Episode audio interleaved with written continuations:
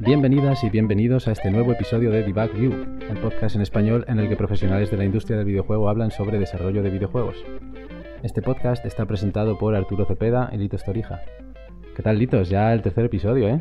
Pues sí, tío, que lo iba a decir. Ya estamos por el tercero, ni más ni menos. La verdad que muy contento y, encantado por eso, como siempre, con la respuesta que tiene la gente y, el feedback que nos dan, tío. Pues sí, sí, la verdad es que se agradece. Así que nada, pues vamos allá, vamos a por, este tercer episodio. En el episodio anterior tuvimos a Leti Moreno Vila, artista 3D de personajes, que nos contó, entre otras cosas, eh, pues cómo funciona la captura de movimientos, en qué consiste el trabajo de un character artist y también eh, charlamos con ella sobre temas más directamente relacionados con el mundo laboral, como eh, son el síndrome del impostor y las dificultades de ser mujer en una industria en la que hoy en día los hombres todavía somos mayoría.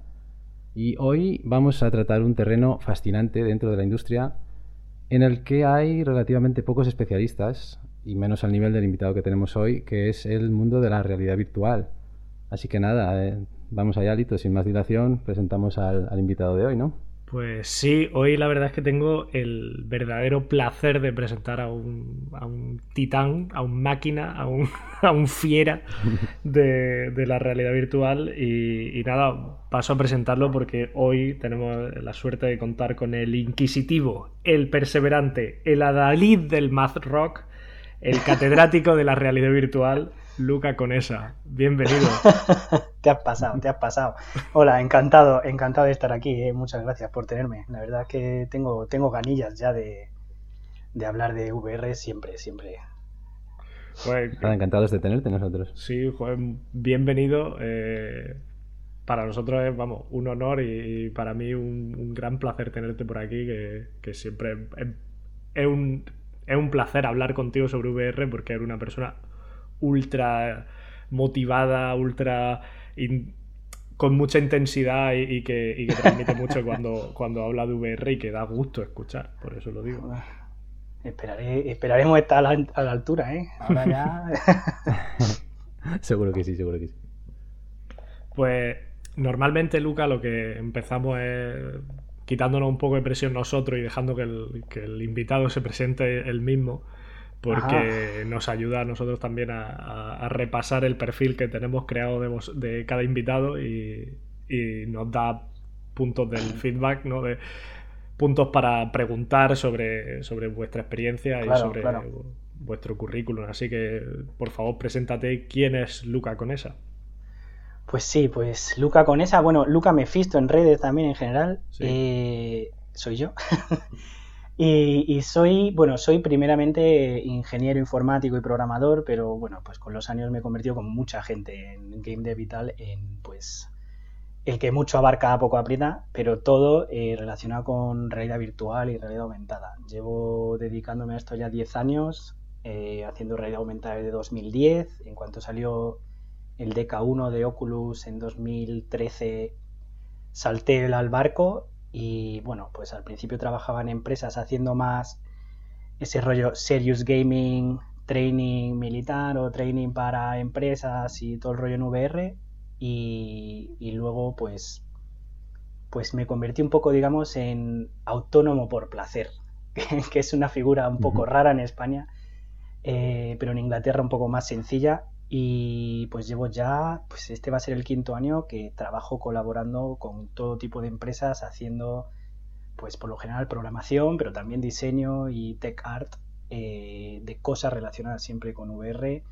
Y bueno, pues he hecho, no he hecho una superproducción de videojuegos, pero sí algún jueguecillo pequeño o cosas para grandes empresas o cosas para medicina etcétera, etcétera. No sé, mm, como decía antes Lito, soy una persona inquieta y como que me pudo la ansiedad cuando, cuando empezó la VR y era como, no, yo quiero probarlo todo. Entonces estoy haciendo conciertos, medicina, juegos, eh, VR, AR, lo que, lo que pueda constantemente. Sí, eso te iba a decir, que además mm, yo tengo la suerte de haber probado algunos de, de tu, de tu experiencias o pequeños juegos prototipos y, mm. Y de todo tipo, o sea, porque como tú has dicho al final, también ha hecho realidad aumentada. Sí. De hecho, tú y yo hicimos un, un pequeño proyecto de realidad aumentada. Empezó todo, de pequeño nada, ¿eh? Ahora lo pienso y era, era ambiciosa la idea. Sí, sí, ahora, ahora lo pienso y dices, joder, estábamos adelantados a nuestro tiempo. Sí, sí. Y, y, joder, yo por ejemplo, para el que no lo sepa, siempre podéis encontrar, tendrás que decir tú en qué tiendas, porque, pero siempre pueden encontrar Apnea, que fue uno de los pequeños juegos que has publicado, que a mí me pareció de las experiencias más inmersivas que yo he tenido en la realidad virtual nunca, por el propio concepto de Apnea. Sí, Apnea la verdad es que fue una cosa muy experimental, pero muy metida a comprender de verdad la potencia de la VR pero pues como pasa con todo en la VR, ya iremos hablando esta noche, eh, las cosas se desfasan muy rápido, ¿no? Y Amnea ya, por ejemplo, es un caso de uso para una VR que ya prácticamente no existe. Ahora pues hay que seguir haciendo otras cosas, ¿no? Pero sí, sí. Sí, voy a escribirlo para la gente que no, no, pudo probarlo en su día o que no lo ha probado. Apnea era un juego donde básicamente te metías en la piel de un, de un buceador de estos antiguos, con escafandra, con con una manguera de aire que va hasta tu, barco. Y, la, curiosidad en el juego es que, bueno, que tú tenías que simular andar para, andar, o sea, tenías que hacer como pasitos en el sitio y con el. Y bueno, tú hiciste un sistema para que tal cual tú te movías, el, el casco, o dependiendo de los sensores, eh, tomaban, reconocían que tú estabas simulando andar y entonces andaba hacia hmm. adelante. Y luego además tenía una cosa muy particular que era que, registraba el sonido, corrígeme si me equivoco, pero registraba el sonido De, tu respiración y entonces reconocía cuando aguantabas la, respiración, por ejemplo. ¿Por qué era necesario? Porque había criaturas que cuando, que cuando estabas cerca y estabas respirando eh, te podían atacar, como un tiburón, pero si aguantabas la respiración no te veían. ¿Qué ocurría? que, que te ibas quedando sin aire en el juego, que lo veía a través de la UI, pero también te ibas quedando sin aire en la, en la vida real porque tenías que aguantar la respiración muchas veces largo rato porque había un tiburón cerca. sí, sí. Eso fue complicado de calibrar. Sí, el objetivo también de respirar la, de, de meter la respiración en, en tema diseño era también pues una manera de poner un, un timer en los niveles, como que era un juego un poco de exploración, tenías que llegar de A a B, pero tienes que llegar antes de que se acabe el, juego, antes de que se te acabe el oxígeno. Entonces, aunque no hubiera un tiburón por ahí rondando, tenías que tener cuidado también con cuántas veces respirabas, porque te podías quedar sin oxígeno antes de encontrar la salida, claro. Exactamente. pero sí, es, muy, muy experimental. Sí, pero también muy inmersivo, que creo que, sí, de acuerdo que es lo que busca la, realidad virtual. Y sí, no sé, también, no, creo que no lo han mencionado, pero también este señor ha ganado una hackathon también. Sí, sí. Una, bastante grande en Manchester haciendo cosas también de VR, pero en 2013. Claro, o sea, recién salido el DK1 y todo eso, pues hicimos, vamos, hicimos, hice un port a, Android de, con, la SDK de, de, Oculus, que entonces era 0.3 solo para PC, y pues mm. hice una especie de Google Cardboard, digamos, pero claro, no existía el Cardboard, ni siquiera Oculus SDK funcionaba en Android, y una, y una, y una pistola. En aquellos tiempos, ¿no? Que aquellos lejanos tiempos, claro, que ahora Cardboard se vea como algo hasta viejo, ¿eh? pero a mí me parece que, fue, que fue eso ayer.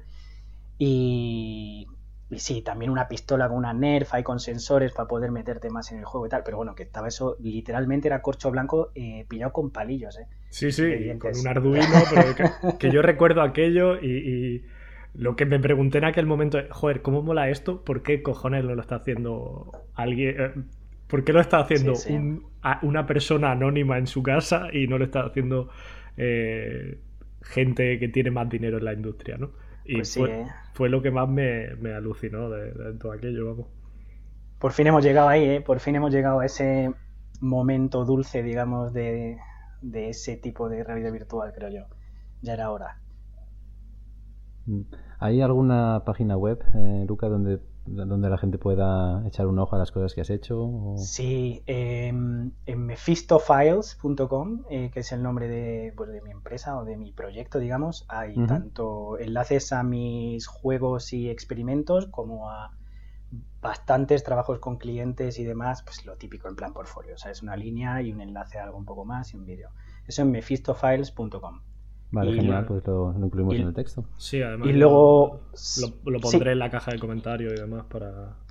Sí, luego en Twitter, Twitter arroba Luca Mephisto lo uso 90% para hablar de.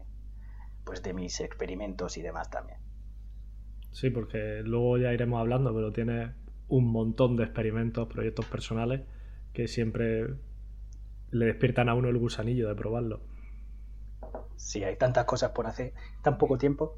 Y a mí me gusta dormir tanto, además. vale, pues yo, yo personalmente eh, he probado muy poquito, la verdad, este tipo de tecnologías y, y sí, yo creo que la, palabra clave es inmersión, ¿no? O sea, la, inmersión que, que, se logra con, con estas cosas es absolutamente incomparable con lo que puedes lograr incluso con, con el mejor monitor, con el mejor sonido. Hmm. Eh, y y sí, o sea, tengo que reconocer que, me parece que son unas experiencias inigualables y además es que le veo un potencial enorme. Lo que sí es verdad es que yo siempre he sido un poquito escéptico en el sentido de, digamos, el alcance masivo de esta tecnología. Es decir, que, eh, que lleguemos al punto en que de, de, alguna manera pues la mayoría de la gente o muchísima gente lo tenga en su casa para jugar. Entonces hoy de alguna manera tengo la esperanza de que, no sé, de que me des razones para creer, como por así decirlo, que, esto va a ir a más, que bueno, que es evidente que está yendo a más, sobre todo con, pues yo que sé, por ejemplo, eh, recuerdo cuando, cuando me enteré de que la gente de Valve anunció el Half-Life Alyx y, y, recuerdo que dije, uh, un Half-Life nuevo. Ah, pero es para VR, uff, pues es muy arriesgado, me pareció súper arriesgado ese movimiento y sin embargo les ha salido de fábula porque ves cualquier, cualquier análisis que veas tiene una nota altísima y sí que he escuchado a mucha gente decir pues que, como que por ahí va el futuro, que es una pasada, que hay que probarlo. Entonces es un poco que se me está volviendo a redespertar el gusanillo. Yo concretamente, eh, el idilio que tengo yo con la, con la realidad virtual pues fue el, Oculus Rift, la primera versión que has mencionado de 2013. Recuerdo que en la empresa en la que coincidí con, con Litos en Hanover, recibimos uno de esos, eh, de esos Oculus Rift. Yo lo probé y recuerdo que la sensación fue como, guau, qué pasada, muevo la cabeza y esto responde sin latencia. Lo que pasa que sí que recuerdo que lo que no me gustó era como que la calidad de imagen era más bien baja. Sí. Y también que eh, solo probé unos pocos segundos y recuerdo que estuve mareado toda la tarde. sí, sí, sí. Que eso es una cosa así que, dije yo, uff, esto yo creo que no es para mí. Después, un par de años más tarde, probé el HTC eh, Vive. Sí. Y recuerdo que dije, vale, esto, esto sí que es otra cosa. Esto ya, con respecto a lo que yo había probado, pues se veía muchísima más calidad de imagen y es verdad que no me pasó tanto aquello del mareo y todo eso. Y luego, un año después, en 2016, probé eh, el PlayStation VR y hmm. ese sí que me gustó bastante. Y era, eh, no, recuerdo exactamente el nombre y nada, pero eh, recuerdo que era una demo, que era así, como que te descendías al océano dentro de una jaula, despacito. Y yo, por ejemplo, yo soy una persona a la que le agobia un montón así el, el tema del buceo y eso, y del, del océano y de las profundidades. Y recuerdo que, que, me tuve que despegar las gafas de la cara un momento porque me estaba agobiando un montón. O sea, es que era como, como de verdad estar ahí, ¿no? Era una, una, sensación de inmersión absoluta. Pero luego sí que es verdad que yo tengo ese escepticismo de, decir, esto es complicado que llegue a, la, a, una venta masiva, digamos, pues por varias razones. Por ejemplo, eh, por la preparación que requiere, ¿no? Que ya, pues, eh, ah. claro, no es lo mismo sentarte en el sofá y darle a un botoncito para arrancar la consola y poner un juego que tener pues, que poner ya las gafas y todo eso con todos los cables, tener un espacio adecuado. Si ya tienes sensores de estos para las manos que requieren pues poner en las esquinas mm. eh, pues aparatos, pues es todavía peor. Yo, por ejemplo, eh, con, o sea, si nos vamos al ejemplo del cine, a mí me encanta el rollo este del 3D con las gafas y... Pero sin embargo conozco a mucha gente a la que le parece engorroso. Dicen, ah, es que ponerte las gafas y es ponerse unas gafas normales. Entonces, claro, yo me imagino que si eso lo extrapolamos, pues la gente le dará mucha pereza, o a mucha gente habrá que le dé pereza, pues lo de ponerse aquí un casco y todo eso. Luego también, pues está el tema de la, de la movilidad, claro que ya necesitas un espacio. Yo, por ejemplo, pues que, que soy padre de familia, como se suele decir, pues que tengo, tengo una niña pequeña y vivo con mi mujer. Pues claro, no me, no me visualizo teniendo aquí pues un montón de aparatos. Y luego, claro, también está el tema de la gestión del movimiento, ¿no? Que eso es, seguramente lo, hablaremos hoy, ¿no? Que es una, una, de las cosas quizá más difíciles de conseguir. Entonces, claro, por estas diferentes razones, pues eh, tengo escepticismo, pero sin embargo, sí que admito que veo claramente que la inversión que se consigue con eso, o sea, no se puede conseguir ni, ni acercarse con otro tipo de tecnologías. Entonces sí que eh, me gustaría un poco, hoy desde luego mi intención es aprender todo lo que pueda y más de lo que nos cuentes, ¿no? Y un poco que me, que me des esperanza de que esto sí que realmente algún día puede ser masivo, ¿no? Porque sobre todo porque también las, eh, la tecnología va mejorando mucho, se va haciendo más cómoda y con más calidad, ¿no? Sí, no, totalmente. Eh, el problema de la VR siempre ha sido, o siempre era principalmente esos puntos de fricción con el usuario son durísimos. O sea, yo mismo tengo en casa un Index eh, con los, eh, el Index es el casco de, realidad virtual de Valve, que es para PC, y, tengo, y necesita sensores montados, y tengo los sensores montados, y aún así no lo uso nunca. Aún así, y, o sea, yo uso VR todos los días, y aún así es, eh, pues, literalmente un dolor de muelas usarlo. O sea, cada vez, si, lo tengo, si lo tengo guardado un mes, al mes que instala drivers USB, hay que, mejor, hay que actualizar la gráfica, hay que ponerse a tocar 7000 cosas en cualquier juego, aunque una 2070 Super que tengo de Nvidia, tengo que estar media hora retocando. Es, es, o sea, eso es ahora. O sea, cuando salió el DK1, el DK2 de Oculus, etcétera, era todavía peor. Todavía peor, ¿no? sí. Pero eh, desde hace poco ya, o sea, hay gente que ha entendido un poco eh, Claro, o sea que no puede ser algo tan complicado de utilizar. Eh, creo que muchos ingenieros y diseñadores en el mundo de la realidad virtual entienden que lo principal que nos frena son esos puntos de fricción con el usuario y ahí es donde entran ahora cosas como el Oculus Quest y en concreto el Oculus Quest 2 están, es al fin, o sea, hay un, hay un grupo de desarrolladores VR españoles eh, donde está así un poco pues, pues la mayoría de gente técnica, digamos, no, no gente de marketing y demás, o, o, de, o de medios y demás, es solo gente técnica, gente que nos ganamos la vida con esto y cada año hemos ido cambiando el título del grupo en plan, 2019 es el año, venga, 2020 es el año. Pero parece, que parece que finalmente 2021 es el año, eh, al fin. O sea, eh, yo cuando cuando traje el Quest 1 acá, que era 100, cuesta, costaba 100 euros más que el Quest 2 que acaba de salir, que es mejor, y, ha y han salido con un año de diferencia más o menos. Cuando traje el Quest 1 a mi casa, subí al salón y de repente mi madre me dijo, oye, ¿puedo usar...? Eh, mi madre tiene 62 años. ¿Puedo hmm. usar el casco? Pues le gusta mucho probar todas las cosas que hago y, bueno, es curioso en general, le, parece muy divertido siempre. Ah, ¿Puedo usar? Usa, usa. Se lo puso ella, configuró la habitación y en tres minutos estaba, probando, eh, estaba ya probando juegos, se salía de uno, entraba en otro sin ningún problema. Ahí fue cuando pensé en plan, al fin, o sea, al fin esto es algo que mi madre, sin preguntarle a nadie, o sea, mi madre o alguien que no es técnico, puede cogerlo y usarlo y disfrutar. Ya era hora. Pero por ejemplo, la realidad virtual para ordenadores es, complicada, es un tema muy, muy complicado, más incómodo en general. Y, parece que el camino son, son los standalone. Tienen sus problemas también, evidentemente, pero este año al fin es también el primer año en el que estamos teniendo buenos números de ventas en videojuegos, en el que los estudios al fin están pasando lo que hemos llamado nosotros la travesía por el desierto ha terminado eh, que es, el concepto un poco de estos primeros años de la VR y parece que 2021 al fin es como llegar a la tierra prometida, ¿no? Entonces a partir de ahora solo vamos a ver VR que de verdad funciona con el usuario. Es ponértelo, jugar y encima barato, o sea, más barato que... O sea, es que el, index cuesta mil euros más el ordenador. Pero, pero, unas Quest, pero unas Quest 2 te cuestan 350 y no te hace falta ordenador. Entonces ahí estamos llegando.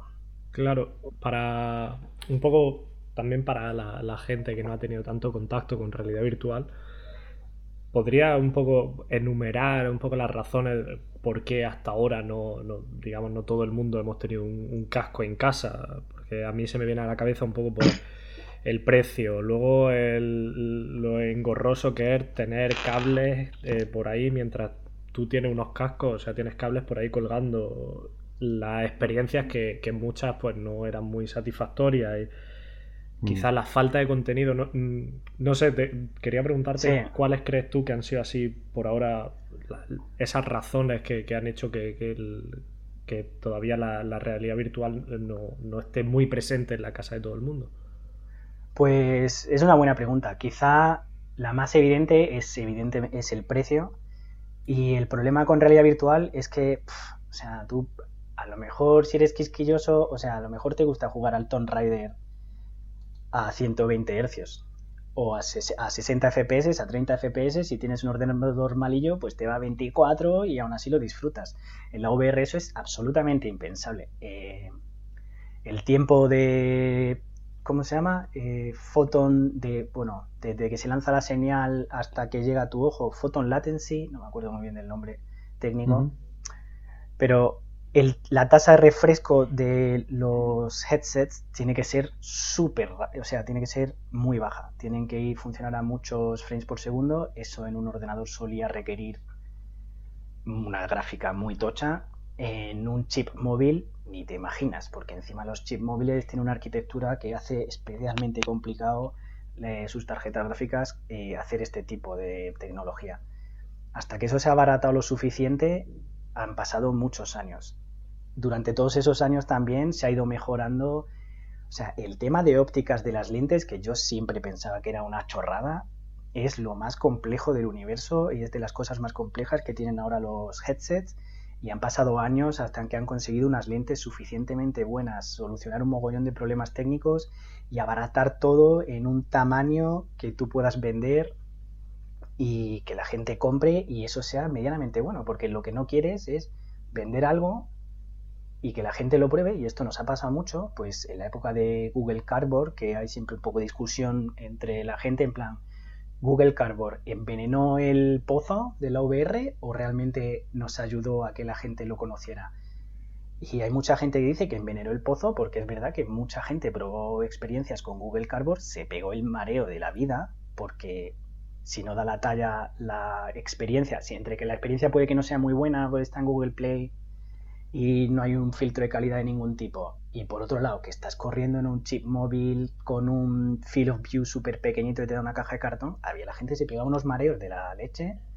Y tengo amigos míos que saben que me llevo dedicando a estos años y he tardado como tres o cuatro años en volver a convencerles para que prueben algo bueno de verdad porque porque probaron eso y, todavía recuerdan el disgusto que pasaron con el Oculus DK1, con un Google Cardboard, etcétera, porque realmente es un mareo, un mareo muy, muy duro, ¿eh? muy jodido. O sea, yo, de, tirarte horas en la cama cuando te da fuerte.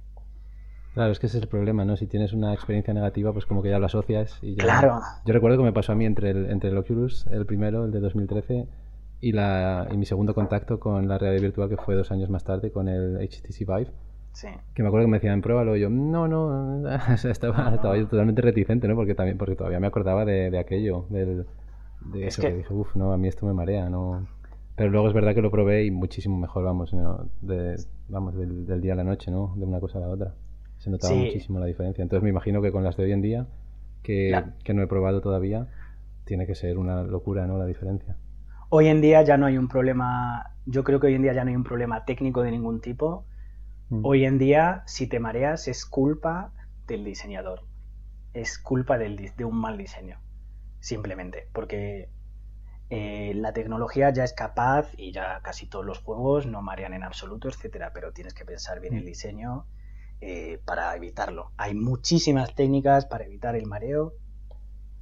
Eh, técnicas que juegan con la percepción humana y pues en VR se habla mucho de pues de los temas estos de Human Centered Design, que es pues diseñar pensando en que al fin y al cabo pues somos un cerebro al que se le puede engañar y buscar todo ese, tipo de, de técnicas para evitar el mareo. Hay una que recuerdo que esa ya no se usa porque creo que al final no era tan eficaz ni nada, pero me encantaba, me parecía súper divertida.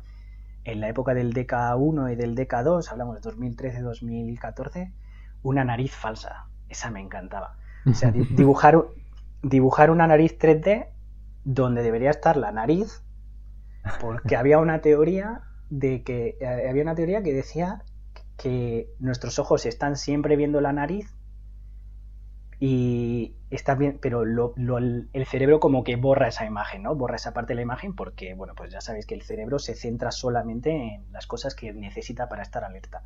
Pero había una teoría que era, pues, ver la nariz ahí te ayuda un poco a la propiocepción, a, a, que los ojos sepan un poco dónde está todo, como que le dan un anclaje al mundo a los ojos. Y la gente ponía narices postizas en VR para evitar el mareo, por ejemplo. Entonces, esa era especialmente chorra, ¿no? Qué curioso, qué bueno. Esa era especialmente chorra, pero igual que esa hay eh, miles de, de, técnicas, algunas con un poco más de base científica. Esta al final creo que fue... Eh, o sea, la o sea, creo que al final demostró que, que, no. Además, encima renderizar cosas tan cerca de los ojos es algo que no funciona en VR todavía.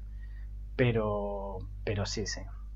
O sea, ha mejorado mucho la cosa y ya muy mal tienes que hacerlo para que alguien se maree.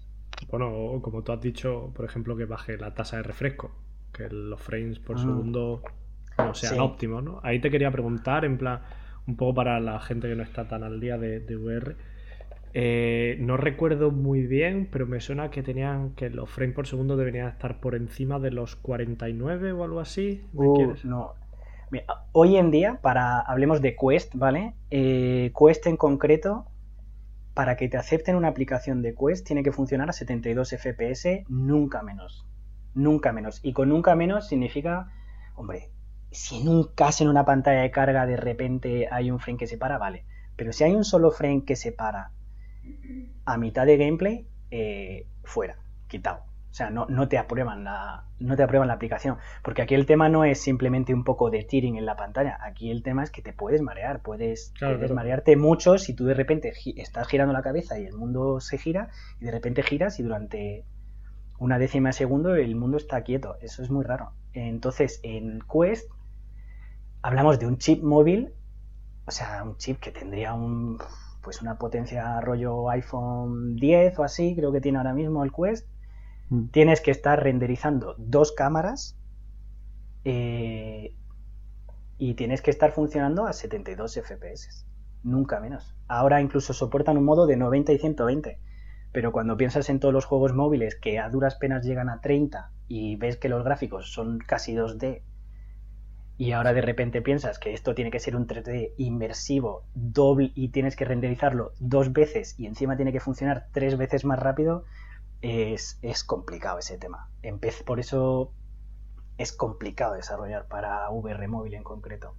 Sí, que desde el punto de vista del rendimiento, ¿no? de la performance, es, eh, es todo un reto ¿no? para, el, para el desarrollador. Sí, sí, es un reto para, además en todos los departamentos, creo yo. Es un reto en diseño, es un reto en 3D y es un reto en programación. O sea, mm. pues yo, yo, la parte que, o sea, yo no soy tech artist, digamos, pero pues he tenido que aprender a manejarme con Maya, aprender arte y aprender a escribir mis propias eh, workflows enteros de shaders y demás, porque es que, en plan, necesito quitar estas tres instrucciones porque es que si no, no, no me da, no llego. Claro, eso te quería preguntar también. Eh, ya mencionamos en el programa anterior los mágicos que a Arturo y a mí nos parecen los tech artists. Y te quería preguntar por la figura del tech artist, que, en VR se hace incluso más importante. Si actualmente en la industria del videojuego se ha convertido en una figura muy importante en cualquier estudio, en VR creo que se, convierte en, en alguien ultra necesario. Total, total. Eh, o sea, el tech art en VR es una cosa indispensable y, joder, a ver, bueno, yo es que, claro, trabajo en VR, pero todos los tech artists que conozco, todos los de verdad, no como yo, son gente, no sé, o sea, son, son excepcionales. Eh, mm. y bueno, en España en concreto tenemos el caso de, que me va, me va a odiar por decir esto, lo siento de antemano Norman, pero, pero tenemos el caso de Norman, que es que es hablas con él en un, momento y te das cuenta la de cosas que tienen que tener metida en la cabeza eh, para hilar tan fino y hacer unos juegos que, corran y se vean tan bien cuando tienes eso. Tienes que hacer un juego de móvil que sea seis veces mejor que un juego de móvil eh, en el mismo chip. Sí, que además justo esto que has dicho es interesante, que corra y que se vea tan bien, porque ese es otro tema, ¿no? Que, claro, podríamos decir, como tenemos que renderizar eh, un montón de frames por segundo, pues claro, lo, primero que se viene a la cabeza es bajar la calidad, ¿no? Es la primera reacción ante, digamos, ante esa limitación. Pero claro, esto no es una cosa que podamos hacer porque es que además con, juegos de realidad virtual eh, tenemos la opción de ver cosas muy cerca, ¿no? Claro, bueno, tienes el, el dilema de que tienes que conseguir que la persona se sienta inmersa en ese mundo, ¿no? Claro. Aunque no, no necesariamente, y bueno, mencionando un momento más a Norman, eh, su juego es eh, para Quest y Quest 2 es el Red Matter, y si alguien tiene curiosidad por buscar Red Matter para Quest, verá lo que son gráficos muy realistas en Quest, en un chip móvil. Pero no, no todo el mundo apuesta necesariamente por eso. Y creo que tampoco es necesario apostar. Es, de nuevo, es con esto también quería decir como que la parte de arte y la parte de, de diseño van muy de la mano aquí en esta parte de optimización porque se juega mucho con la psicología y no necesariamente, em, ¿cómo se dice? Realista no significa creíble eh, en nuestro cerebro necesariamente. Entonces, si eres capaz de hacer algo creíble para el cerebro, no tiene por qué necesariamente parecer la realidad. Incluso a veces es peligroso caer en el famoso valle inquietante, ¿no? En el Uncanny porque puedes generar hasta un poco de rechazo. Entonces sí hay mucha gente que usa PBR, que usa realismo, y, pero también hay mucha gente que hace muy buenas experiencias si es totalmente un estilo cartoon, etcétera. Y lo que te lo vende a tu cerebro es un poco, pues no sé, las animaciones de las cabezas de los personajes, cosas así, las interacciones con las manos o cómo te mueves en el mundo, eh, es lo que te vende esa inmersión. Entonces tienes un poco que es estrategizar un poco hasta cómo consigues el grado de inmersión que quieres, pues a lo mejor no das tanto la talla en gráficos, pero vas a usar un sistema de movimiento que hace que sea más creíble o que cuando agarras objetos o lanzas cosas sea un poquito más creíble. Tienes que ir un poco equilibrando tus fuerzas. Y, y sí, y el 3D suele, suele ser demasiado duro, demasiado duro hacerlo bien. pues eso es súper, súper interesante. Y yo me imagino, me da la sensación por, por lo que nos cuentas, que en proyectos de realidad virtual es como que además de los eh, roles tradicionales en, el, en, la industria del videojuego, pues también entran a formar parte eh, otro tipo de perfiles, ¿no? Como quizá pues, psicología de la percepción y todo eso, ¿no?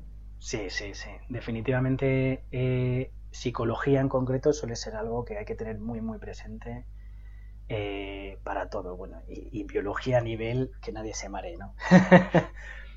claro, claro. Y sí, una cosa muy curiosa que, al fin está acabándose en VR también, eh, y es que al fin están empezando a ver más, y espero que no me odie el gremio por esto, al fin está empezando a ver cada vez más diseñadores que de verdad entiendan de VR.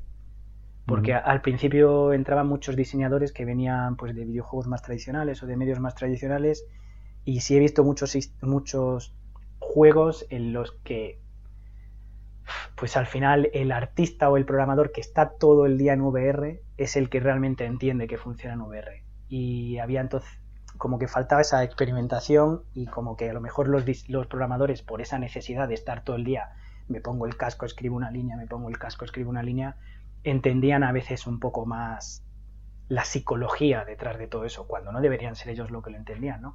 Pero a fuerza de que es que te tiras, pues 40 horas a la semana con el casco puesto, los primeros juegos que estaban saliendo para VR eran muy, pues diseñados por un informático, ¿sabes? Eh, pues como, el, como la época vieja de los videojuegos, pues que eran pues regulares. no sé.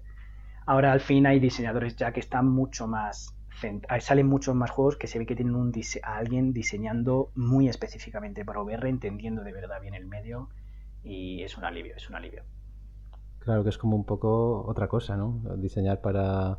Es como quizás, bueno, no sé si es un buen ejemplo, pero quizás es como la diferencia entre diseñar juegos de mesa y juegos digitales, ¿no? Que también, pues cada uno tiene sus, sus cosas.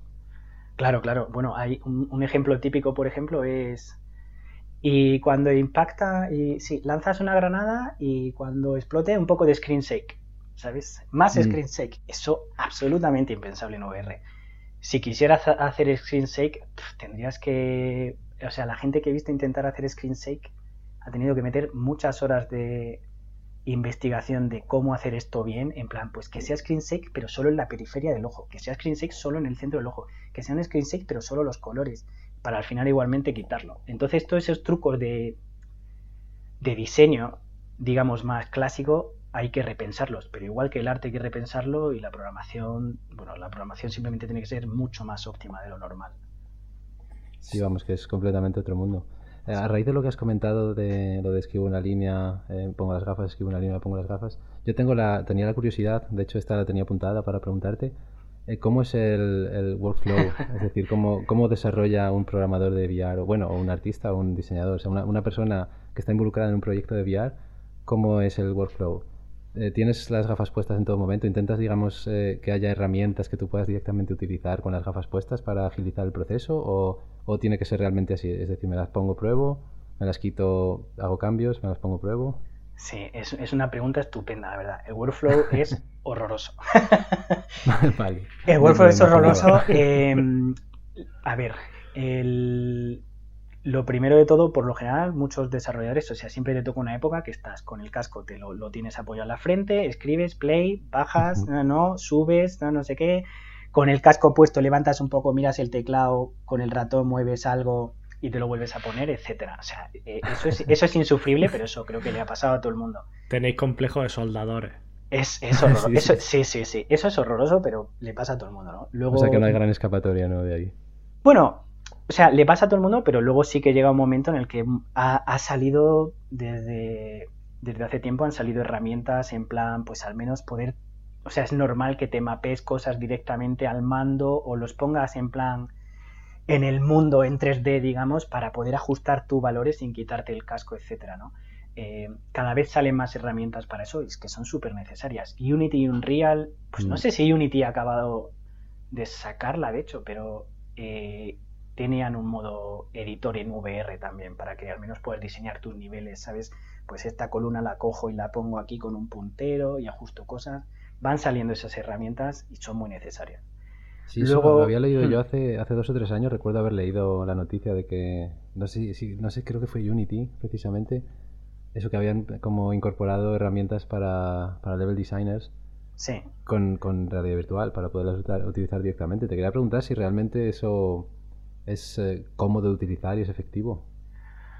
Pues no lo sé, porque no lo he probado, porque es que en Unity, como empiezan cosas y no las acaban, no, estoy, no estoy seguro de que eso lo acabaran nunca, fíjate lo que te digo, porque no he visto a nadie usarlo. Eh, a lo mejor... Puede ser que no, sí, puede ser que fuese un prototipo. O sea, sé que sacaron una beta y luego creo que nunca terminó de salir. Esas herramientas son sí que son muy importantes, sobre todo porque en VR el concepto de cómo repartes el espacio y la escala y la verticalidad de los niveles, etcétera, etcétera, es muy, muy, muy importante. Entonces, no es algo que puedas hacer tu nivel entero y luego pruebes a ver qué tal. O sea, realmente quieres estar viendo cada ángulo, porque es que ahora encima no es una cámara de en tercera persona que tú puedes decir a dónde no quieres, quieres que no mire. Ahora es que resulta, es que es una cámara que puede mirar para cualquier lado.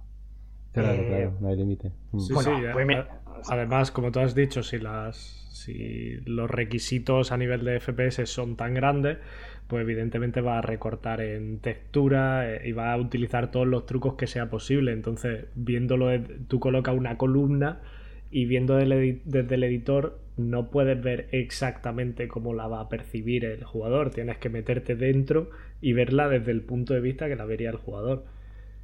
Eso es. Sí, sí, sí. O sea, realmente quieres ver. Y, no solo eso, sino hay un concepto muy importante que es.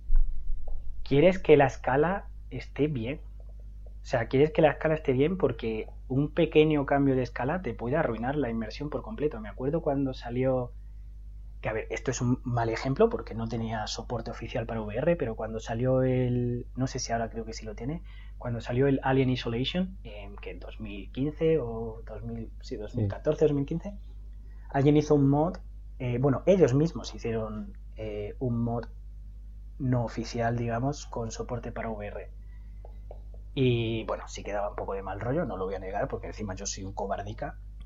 Pero, pero la primera vez que lo probé, pues yo soy una persona bajita, o sea, no llego al metro setenta. Estoy acostumbrado a mirar para arriba para hablar con mis amigos o con la gente. Cuando aparece el xenomorfo, eh, que, se supone que es un bicho de 2 metros 30 o algo así, era de mi estatura. Entonces, que para mí eso es como, ¿pero esto qué es? Esto es un perro grande, ¿sabes? y entonces todo ese, ese, momento que debería ser como de pánico, es como, pero esto, esto, esto es ridículo, no sé.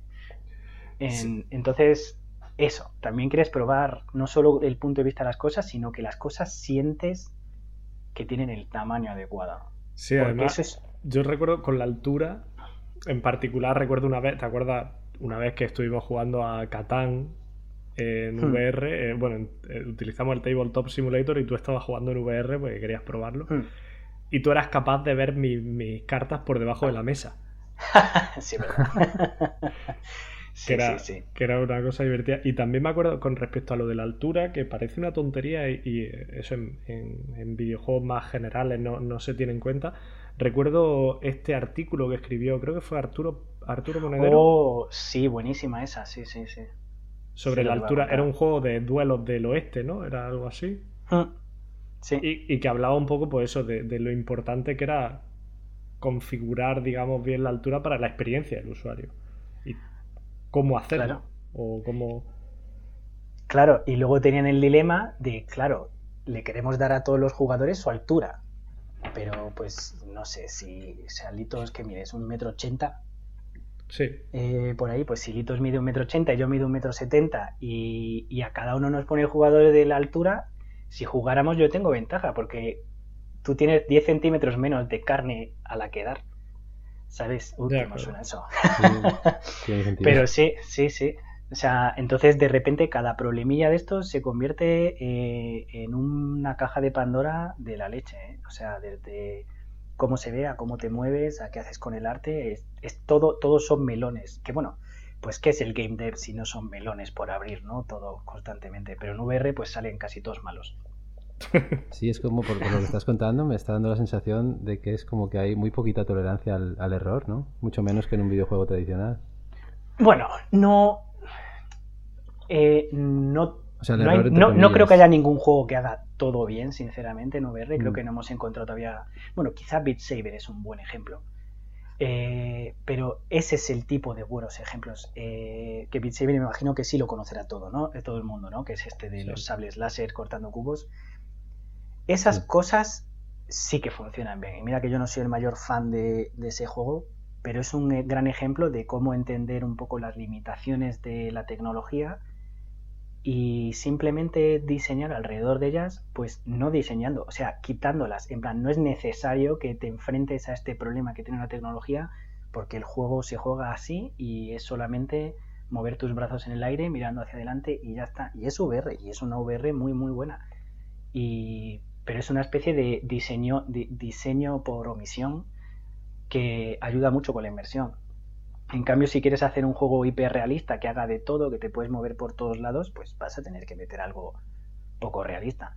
Pero da igual, o sea, puedes, puedes cagarla, ¿eh? Puedes no... Yo siempre digo un poco que la inversión es más bien como, un, como una balanza y vas a perder puntos por algún lado seguro. Por ejemplo, en el Half-Life Alyx te tienes que ir teletransportando de un sitio a otro.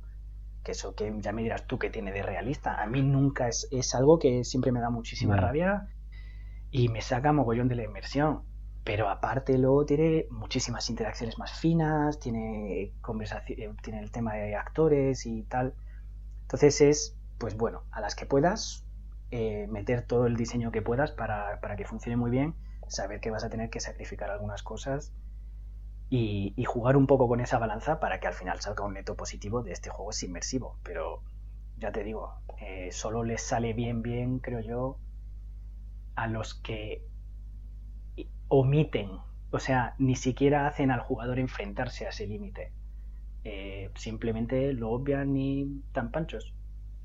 Claro, yo creo que, que, no es que se, se les permitan menos errores, sino que, que no son errores, son que te sacan de la inmersión. Entonces, la diferencia con el videojuego, tal, tal y como lo entiendo yo, es que en el videojuego estamos acostumbrados que lo vemos a través de una pantalla, sabemos que es irreal, pero lo que, lo que vemos a través del casco se parece mucho a la realidad. Entonces, si de repente tenemos una disonancia ludonarrativa, por decirlo de alguna manera, hmm.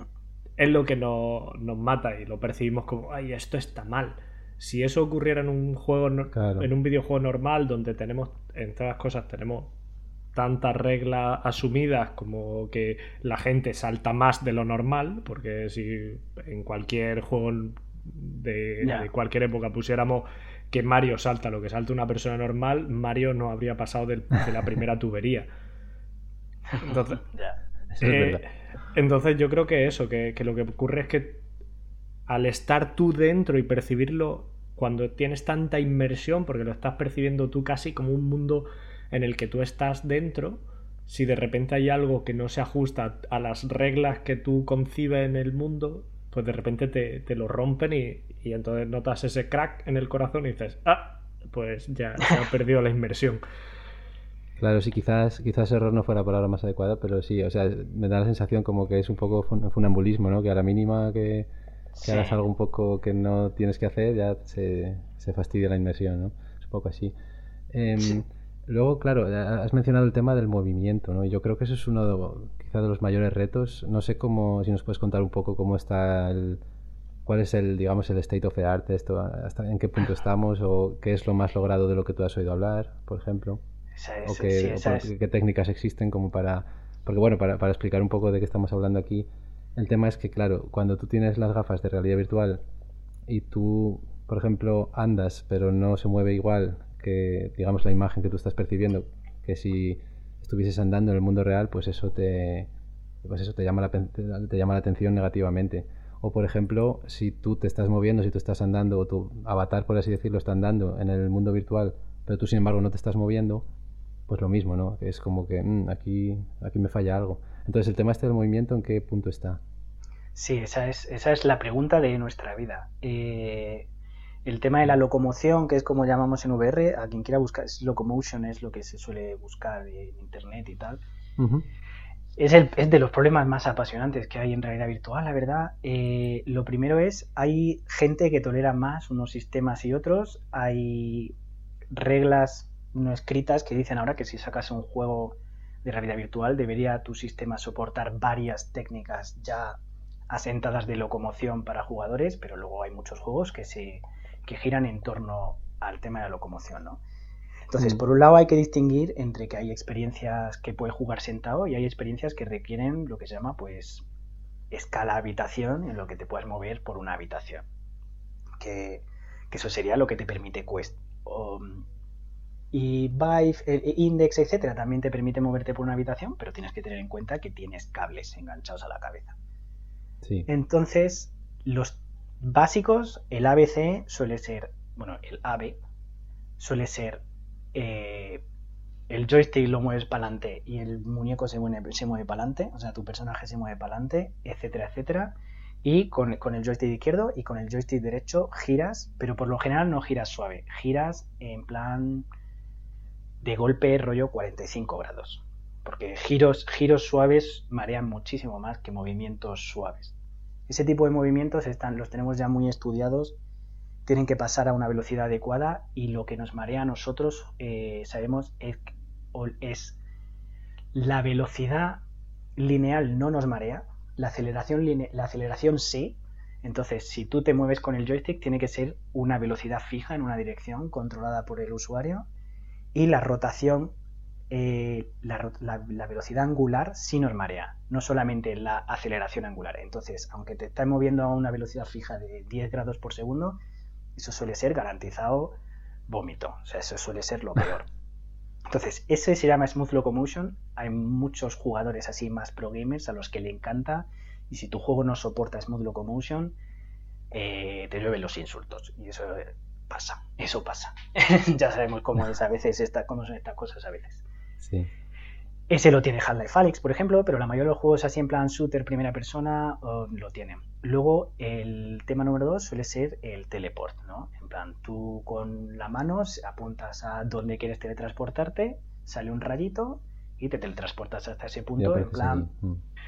Apareces a veces, se pone la pantalla en negro y aparece, o a veces simplemente ves que te mueves muy rápido. También esto está súper estudiado psicológicamente, sabemos que tiene que ser por debajo de 100 milisegundos esa traslación, etcétera, etcétera.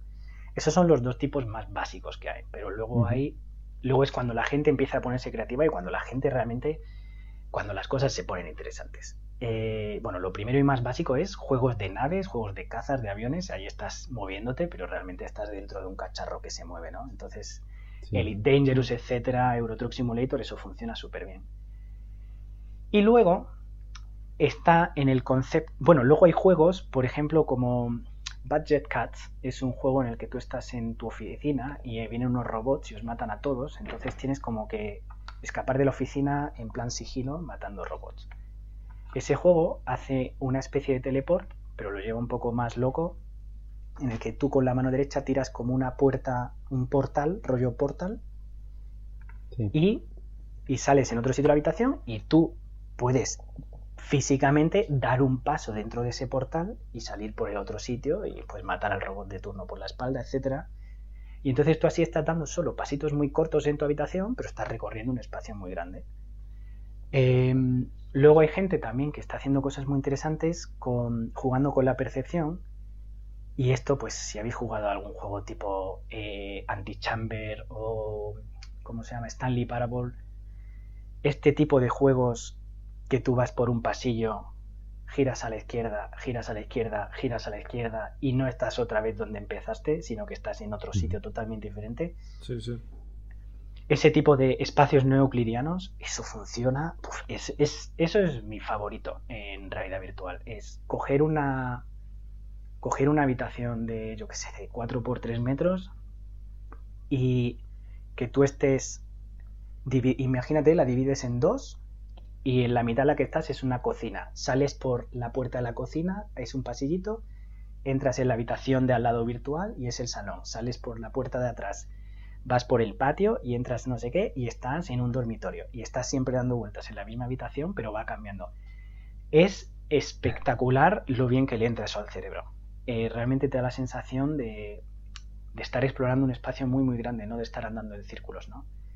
Eso hay dos, dos, juegos que lo hacen especialmente bien. Hay uno muy viejo de Vive que se llama Unseen Diplomacy, donde eres una especie de James Bond metiéndote en una guarida del Doctor No Mm. Y es simplemente eso, como que divides un espacio 5 por 5 metros en dos mitades y la otra habitación en la que no estás va cambiando. Entonces sales de una, te metes por la rejilla de incendios y sales en la otra. Sales por la cornisa y te metes en la otra y haces una cosa con láseres. Abres la puerta de control y yo qué sé. Esa, me, cuando la probé en 2015 o así, me abrió la cabeza. Ahora en mm. Quest, gratuito, hay uno que se llama T for God, que hace generativamente, o sea, de manera procedimental, coge el tamaño de tu habitación y genera, no llega a ser un laberinto, suele ser más pasillero, pero genera una especie, digamos, de laberinto de una solo paz camino con ascensores y todo el rollo que ocupa euclidianamente el espacio de tu habitación. Pero tú estás investigando una cosa larguísima. Ese, joder, ese funciona muy bien. Y aquí se juega también un poco más con otro tipo de cosas, por ejemplo, con la percepción humana también sabemos que, pues lo que hablamos antes de Super Mario, ¿no? Si tú saltas, evidentemente no, no vas a saltar 2,3 metros. Pero si tú das un saltas y yo te hago saltar un 80% o un 20%, un 20 más o un 20% menos de lo que tú has saltado, pero visualmente tú ves que has saltado un 20% más, eh, tu cerebro se lo traga. Si tú das un paso de un metro y yo te muevo un 80 centímetros o un metro 20, tu cerebro también se lo traga. Ahí hay una serie de... De nuevo es jugar un poco con la psicología, pero hay una serie de rangos ya conocidos porque la parte visual como que guía mucho al resto del cerebro y el resto de sentidos, como la propiocepción. Entonces tú puedes hacer que el jugador se crea que está recorriendo también en línea recta, a lo mejor más metros de los que tiene. Entonces puedes hacer fingir que está en espacios más grandes de los que está realmente. Eso también se puede hacer. Y dentro de eso en concreto, también en investigación que enlaza con todo esto de los espacios neoclidianos que me encanta. A ver, que me estoy quedando sin aire de tanto hablar. que como dijo Litos, me emociono eh, con estas cosas. Si nosotros encantado. Si me hacéis preguntas tan buenas. Estamos aquí, escuchando. Si me hacéis preguntas tan buenas, es que esta me encanta. Y pues hay mucha gente investigando, en concreto Nvidia eh, está investigando también. Eh, una cosa se llama Redirected Walking también, que es darte la sensación de que tú estás andando en línea recta cuando en realidad estás dando vueltas y vueltas en, un, en una habitación, ¿vale? Y en una habitación relativamente pequeña. Entonces hemos llegado a ver gente, bueno, incluso si fuera más grande, creo que he llegado a ver gente que en, en la mitad de una cancha de baloncesto ha sido capaz de caminar en línea recta, de sentir que ha caminado en línea recta rollo 300 metros. Una cosa así, que es bastante.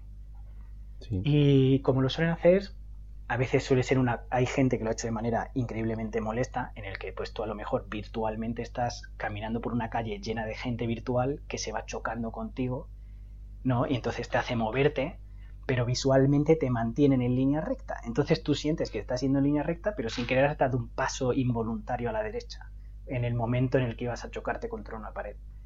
Y luego hay gente que está investigando, pues, esto es concreto, creo que Nvidia sacó algo hace un año o dos años, pero es algo que se sabe también, como que cuando nosotros movemos los ojos rápidamente, lo que se llaman los movimientos sacádicos, ¿no? que es cuando giras rápidamente la vista, estamos ciegos. El cerebro está completando toda la información de manera automática.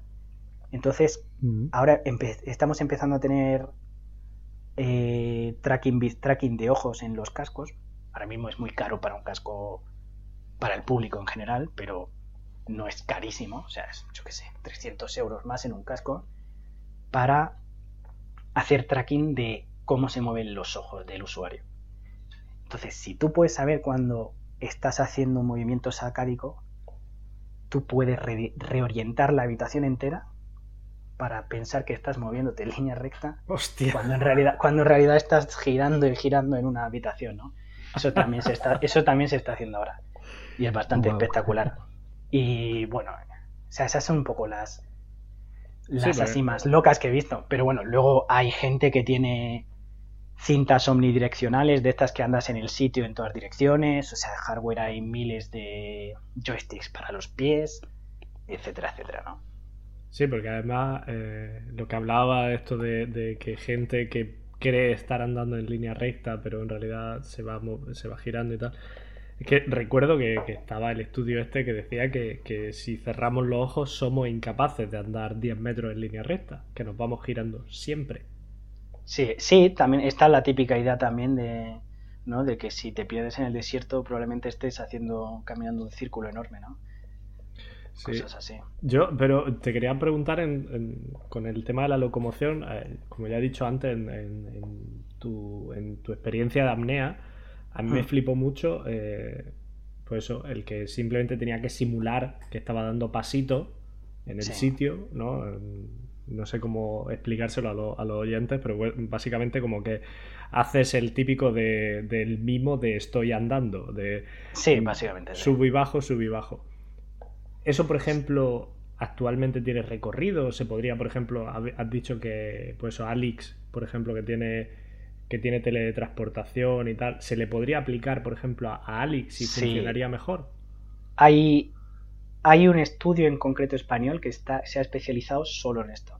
Y tiene una tool que creo que se puede aplicar a cualquier cosa, donde ellos hacen una medición mucho más correcta de, de caminar. Hay gente que no lo hace solamente con los pies o con el ruido en el casco.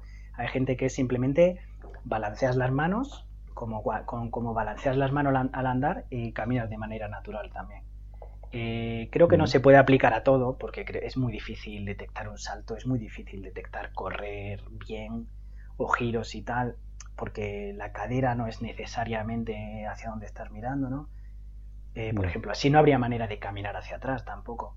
Entonces tiene, tiene sus límites, como todo. Tiene, es, es que cuadre en el diseño. No creo que haya una solución que se aplique a todo, pero estoy seguro que sin duda esta gente lo ha aplicado ya a Alix y, y puede estar, está muy bien. O sea, a mí me gusta mucho el concepto de, pues eso, a lo mejor con el balanceo de los, de los brazos o simplemente con el ruido que queda en el acelerómetro del casco, distingues un, distingues un poco el patrón de caminar, ¿no?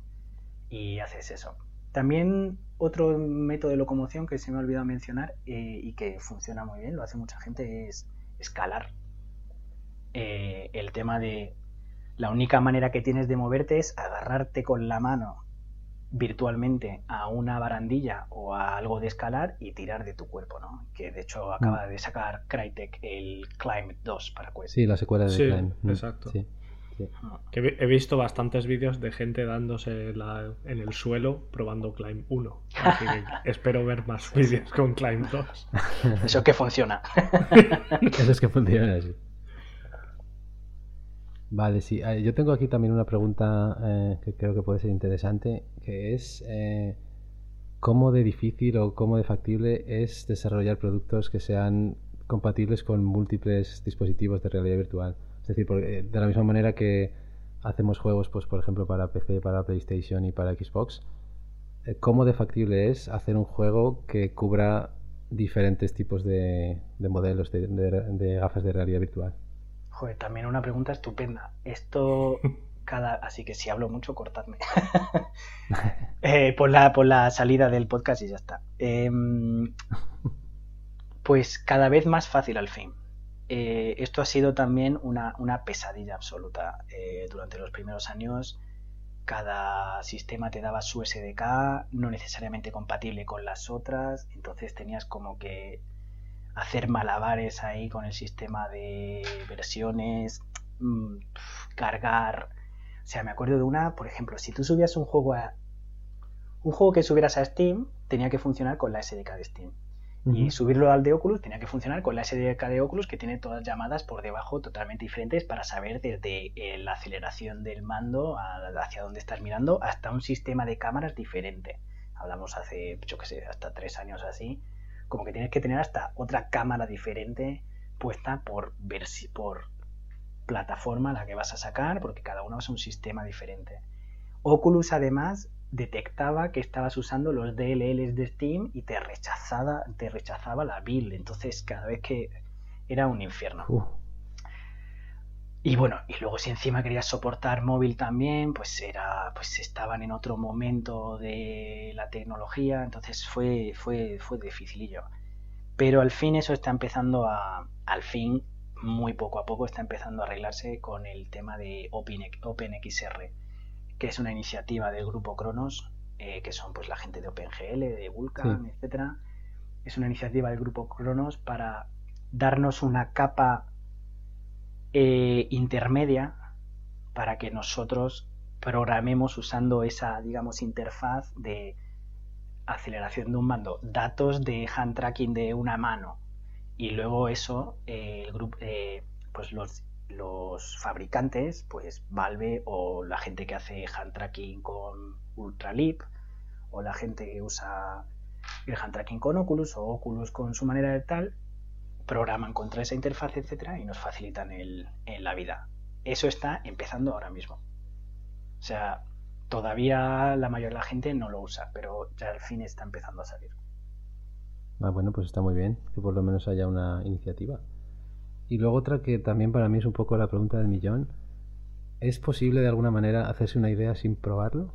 ¿O cómo, por decirlo de otra manera, cómo o qué opciones tenemos para publicitar productos de realidad virtual o para un poco transmitirle a la gente lo que va a experimentar sin que realmente lo prueben, porque parece complicado, ¿no?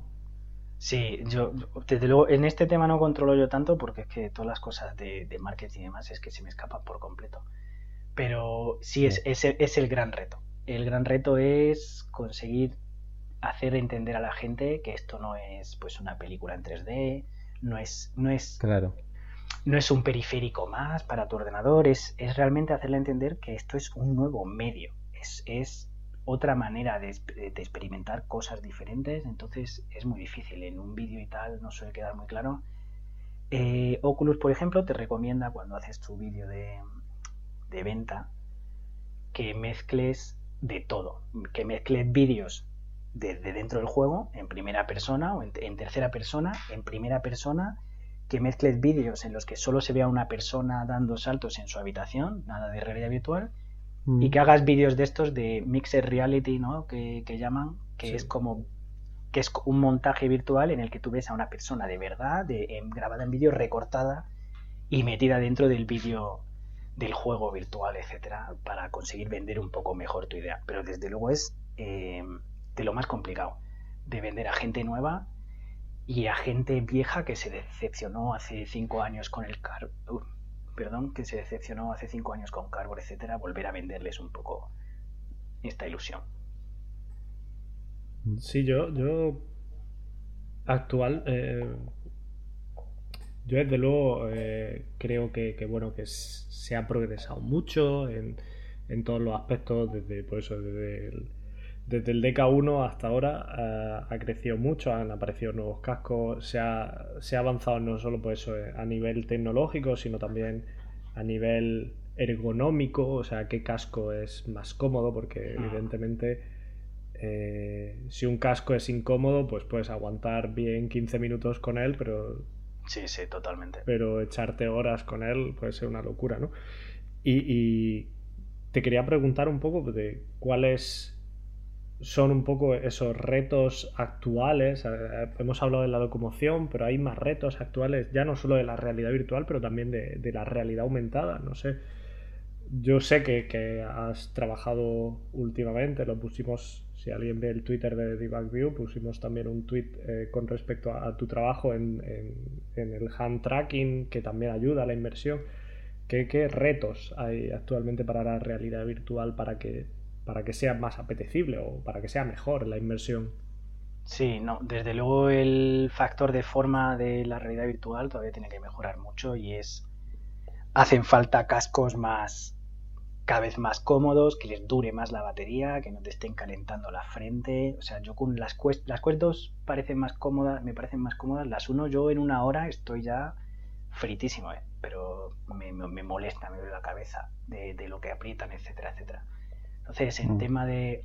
Y, pero por otro lado quieres más batería, porque quieres que duren más, pero más batería es más peso. Entonces, cómo reparte toda esa ergonomía es un problema muy, muy complicado en realidad virtual. Eh, y luego la parte de software, pues bueno, es que hay, tantos mirones abiertos, eh, pero sí, la, eh, más herramientas de interacción estarían bien. Todavía hay muchos estudios, bueno, pues, pues como ya creo que se intuye, ¿no? Eh, desarrollar un videojuego de realidad virtual es más caro que desarrollar un juego normal, muchas veces más caro, lo cual explica que la mayoría de los juegos tengan dos horas de duración o una cosa así. Y luego muchos a lo mejor están un poco más faltos pues algunos juegos muy narrativos están más faltos, bastante más faltos en la parte eh, de interacción o viceversa. Eh, entonces van haciendo falta muchas, muchas herramientas que, que, la gente pueda usar y se integren un poco más todo el tema de por ejemplo, en el caso de hand tracking, intento arreglar un poco, es una herramienta open source, intentando arreglar que la gente pues no tenga que comerse el tarro con el posicionamiento de manos cuando coges un objeto, etcétera, etcétera, cuando usas también tracking de manos, etcétera, porque es que solo eso ya es un desarrollador trabajando un par de meses mínimo para sacar algo que dé la nota mínima. Claro, que es muy costoso, ¿no? Mm. Mm. Sí, costoso y bueno, hay hay mucha gente haciendo muchas herramientas. Casi todos los estudios que conozco tienen su propia herramienta para hacer interacción con las manos, por ejemplo. O sea, ellos tienen su sistema y es el que usan. Entonces, si cada desarrollador tiene que empezar con esa barrera enorme en plan, no, yo es que quiero hacer un juego y resulta que tengo que programarme de cero mil cosas, además de lo complicado ya que es de por sí en VR, es, muy, muy complicado. Y eso, retos tenemos pues el tema del input con hand tracking, bueno, eso es, ya te digo yo que es el melón actual enorme porque hand tracking mucha gente se pensaba que era ya como pues ya está, o sea, ya está arreglado el problema del input en el mundo, ¿no? Porque si podemos usar nuestras manos, eh, ¿para qué vamos a volver a necesitar mandos? Y de repente, claro, si las manos solo funcionan si las estás mirando, eso para empezar. Eh, no si, si, coges una si una mano está encima de la otra mano, el casco no ve la otra mano y no sabe qué hacer con ella. Eh, si mueves las, como estás usando cámaras, si las manos se mueven muy rápido, las cámaras no siguen a las manos. Eh, si intentas agarrar un objeto, como realmente no estás agarrando el aire, puede que falles, es mucho más normal que falles. Y encima no, ya no tienes vibración en las manos como tendrías con un mano, entonces no puedes sentir que le has dado un golpe a alguien, tampoco sientes que tienes una espada con una pistola con un gatillo si estás haciendo ese tipo de juegos. Entonces es es una cosa que es un melón abierto que no, no va a ser nunca el sustituto de los mandos, por ejemplo. Eh, nuestro objetivo es hacer cada vez más herramientas para que sea más práctico y habrá casos en los que sean mejores que los mandos y casos en los que los mandos serán mejores. Pero está lleno de recovecos y cosas que solucionar. Pues eso, tanto el tema de rendering como el tema de hand tracking o input en general, como el tema de pues locomotion, etcétera, son, son grandes problemas que tenemos. Vale. Joder, es que es una cosa que tengo muchas ganas de ver cómo, cómo resolvéis o cómo se resuelve en general, porque, porque desde luego mm, apetece mucho que, la realidad virtual sea lo que un poco uno podría esperar de, esa tecnología sin, sin, volvernos locos. O sea, si no haces backflips en tu casa, no los va a hacer porque te pongamos. Oye. Bueno, o sea, hay mucha gente que opina, y yo estoy con ellos, como que la realidad virtual tendría que olvidarse ya de intentar imitar la realidad y empezar a imitar los sueños, que dicen algunos. Y es como es verdad, o sea, es hasta más fácil. El tema de hand tracking y todo ese rollo, ya te digo que es que es como todo, como el locomotion, etcétera, no hay no hay una talla única. Entonces, por ejemplo, solo, solo el concepto de agarrar objetos con las manos usando hand tracking puedes usar un sistema de físicas puras.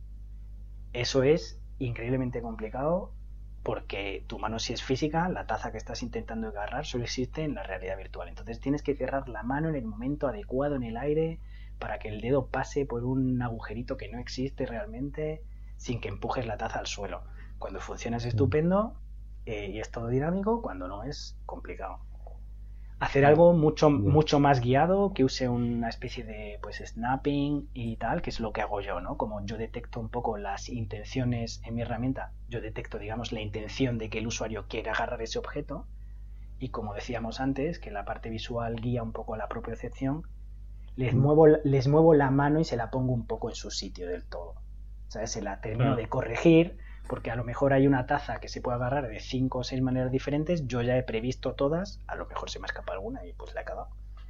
Yo ya la he previsto todas, el 90% de las veces creo que voy a tener razón y cuando veo que tiene intención de agarrar la taza, le pongo la mano agarrando la taza como probablemente fuera a agarrar la taza. Esa es otra solución. Pero luego a lo mejor soluciones más de, pues herramientas más de productividad y tal, porque no podemos olvidar que pues los videojuegos han sido muy el comienzo de la VR, pero no, son el fin, ¿no? O sea, la VR tiene muchísimas aplicaciones industriales y, en el mundo de business y demás. Y todo este tipo de herramientas y tools a lo mejor prefieren que agarren la taza simplemente con un puntero que lanzas desde la mano de lejos para, ¿sabes?, otro tipo de controles, etcétera. Entonces hay mogollón de solo dentro de solo el problema de los que hay el hand tracking, a la vez hay mogollón de decisiones solo para agarrar. Pero pues para hacer gestos también, para lanzar punteros, o sea, la tontería de señalar en VR es, es uno de esos problemas que no se para uno a pensar hasta que no te tienes que poner a programarlo. Es cuando tú señalas a algo, ¿cómo señalas? ¿Sabes? Porque no es señalo con el dedo índice y es la dirección de mi dedo índice. En VR es claro. estimar la posición de mi hombro. Pues si estoy señalando con la mano derecha y sé dónde está la cabeza y el dedo, estilo la eh, estimo la posición y estoy señalando por algo que está por encima de mi cadera, un rollo así, estimo la posición de mi hombro derecho con los datos que tengo y lanzo un eso es el comienzo de una flecha que sale de ahí, pasa por la punta de mi dedo y va hacia adelante. Eso solo señalando hacia arriba. si señalo hacia abajo hay que es, todo, todo son, todo es mucho trabajo. locura, locura.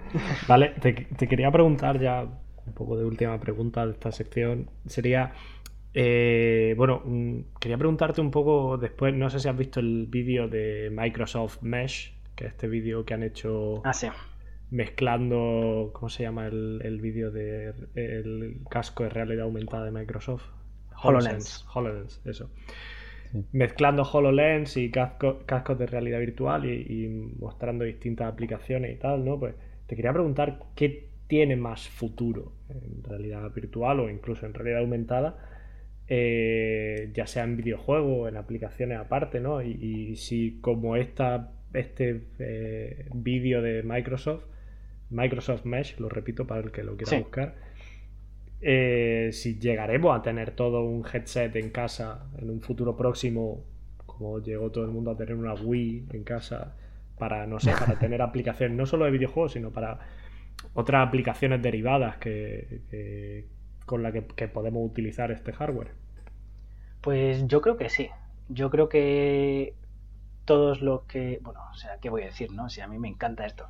Pero yo creo que sí. Yo creo que todo el mundo va a acabar teniendo un headset en casa. Cada vez se están disparando más y más las ventas y cosas de nuevo como Oculus Quest empiezan a ponerlo muy fácil. Por 300 euros por 300 euros es algo que a lo mejor de primeras no te compras, pero si lo pruebas bien, o sea, si lo pruebas y te hacen una buena demo, la mayoría de la gente se lo compra. Es la primera vez que tengo un casco que puedo recomendar a la gente que puedo recomendar a la gente, bueno, salvo por algunos problemillas, como que es Facebook por debajo para ciertas cosas, ¿no? Pero es la primera vez que, que, veo a gente que nunca pensaría que se iban a comprar un casco, que lo prueban y se lo compran al día siguiente. Entonces, a eso le sumamos que están empezando a tener aplicaciones técnicas súper importantes, porque la realidad virtual no es solamente para videojuegos, ¿no? De nuevo, es, un medio para todo. Y algo que funciona increíblemente bien en realidad virtual es el aspecto social. Me acuerdo cuando al principio, al principio hacía estas cosas y daba alguna charla sobre realidad virtual, había mucha gente, pues en la época del DK1 y tal, que preguntaba si no es demasiado, te aísla demasiado de la realidad, etcétera, etcétera. Mm.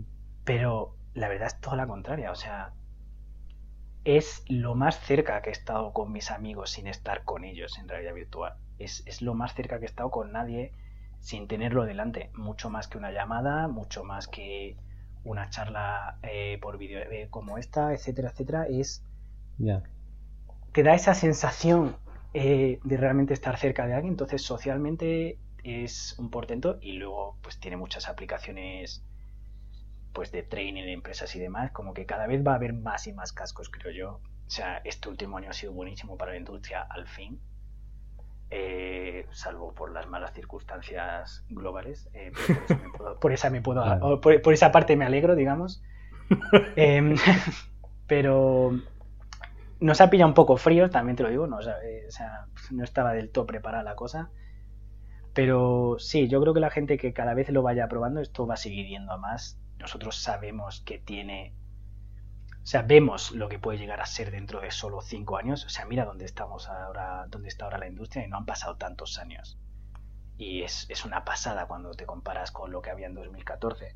Entonces yo creo que sí, sí. O sea, creo que Quest, por ejemplo, se han vendido, a ver, pues creo que salió en el quarter 4 de 2020, pues millón y pico, solo en cuatro meses, que eso para nosotros es besar el santo, ¿eh? Porque ya me imagino que se habrán vendido 38 millones de switches, pero un millón de Quest es, es un numeraco. Cuando hablamos que es que en la época del Rift había 200.000 Rifts en todo el mundo. Sí, sí, una pasada. Sí, además, eh, precisamente el Quest, eh, no eres la primera persona a la que oigo decir eso, que, que en plan de verdad, pues eh, esta, este dispositivo lo ha probado personas que, o que, o que no estaban interesadas o que directamente eran escépticos o que directamente eh, lo habían probado en el pasado y no les gustaba y han probado ese dispositivo concretamente y han dicho, hmm. vale, esto sí, esto es otra cosa, esto sí que me lo quiero comprar. Sí, o sea que sí, que, lo que se han disparado las ventas. Lo, complicado es lo que decías antes, Arturo, de transmitir esa, esa idea o pues en plan, mira lo que te estás perdiendo solo con un vídeo. Sin probarlo. Eh, lo que hace falta es que la gente lo pruebe la verdad es que pues una de las cosas que hago yo también, llevo la comunidad de Manchester, de, o sea, fundé la comunidad de VR Manchester en Inglaterra y, joder, una de las cosas que más nos gustaban era cuando venía alguien nuevo y ponerle el casco por primera vez a una persona es una experiencia súper mágica, o sea, es mejor que usarlo tú. O sea, mejor que usarlo yo y tal es ponérselo a alguien por primera vez, alguna experiencia que sé que es muy inmersiva y, que les vuela la cabeza delante de ti. Es, eso me encanta y, funciona muy bien. El problema que evidentemente ahora, primero, compartir headset, complicado. Segundo, pues no hay suficientes headset como para ponérselo a todo el mundo, pero es que ahora mismo los Quest 2 están en todos los MediaMarkt, pero claro, no puedes usarlos. Y, y, aunque no hubiera pandemia, no sé si lo usaría, fíjate lo que te digo. Uno que ha pasado por las frentes de, de media provincia.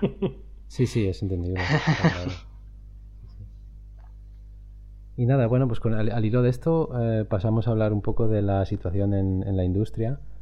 Y yo te quería preguntar para introducir la sección, eh, he escuchado a gente, sobre todo pues personas así más entusiastas como tú de, la tecnología de realidad virtual, eh, hay personas que creen firmemente que va a ser la manera de jugar del futuro. O sea, que va a llegar un momento en que, digamos, va a ser mayoritario, que la mayoría de los juegos van a seguir este camino. Em, yo lo veo un poco como la, por hacer una analogía, como lo que pasó con la radio y la televisión, aunque llegó un momento, eh, primero estaba la radio, ¿no? Y después hubo un momento en que empezó a introducirse la televisión como tecnología nueva y bueno, obviamente vino para quedarse y en, aquello, en aquella época, según tengo entendido, pues había muchas personas que pensaban que iba a desbancar a la radio, que la radio iba a desaparecer hmm. con eso. Pero lo que pasó al final es que ambos medios han convivido y han seguido para adelante, cada uno por su camino. Entonces yo, yo personalmente creo que eso es lo que va a pasar, ¿no? que se va a instaurar mucho más de lo que está la realidad virtual, pero que nunca va a sustituir a, los, eh, a las otras formas de jugar, sino que ambas cosas van a convivir. ¿Tú qué, o sea, qué percepción tienes de esto? ¿Qué, ¿Qué predicción puedes hacer? Sí, no, yo estoy de acuerdo. Eh, me parece una muy buena lectura y un muy buen ejemplo. Yo creo que al menos a medio plazo, en plan 15 años todavía, seguro que van a convivir y yo creo que van a seguir conviviendo siempre, ¿no? Porque tiene, sigue teniendo unas... A ver, salvo que esto se convierta ya del todo, que como si no estuviéramos cerca en una distopía futurista horrorosa, ¿no? Donde vivimos todos entre cuatro paredes blancas, pues que esperemos jugar en el jugar en el sofá jugar en el sofá tirado eh, con, tu novia o con tu amigo mientras comes nachos eh, en la tele es una experiencia también en sí misma sabes o sea pues a lo mejor no es tan inmersivo pero es algo que te apetece. Pues lo mismo que te apetece meterte en una sala de cine cuando podrías estar más a gusto en tu casa pero pues te apetece también vivir no solamente, no, no necesariamente lo haces por meterte más en la película, a veces lo haces simplemente pues por el contexto en el que lo haces, que puede ser agradable en sí mismo. Entonces yo creo que, que la VR cada vez van a salir juegos más potentes, cada vez se están metiendo al fin más estudios AAA, que eso hablaremos ahora, imagino.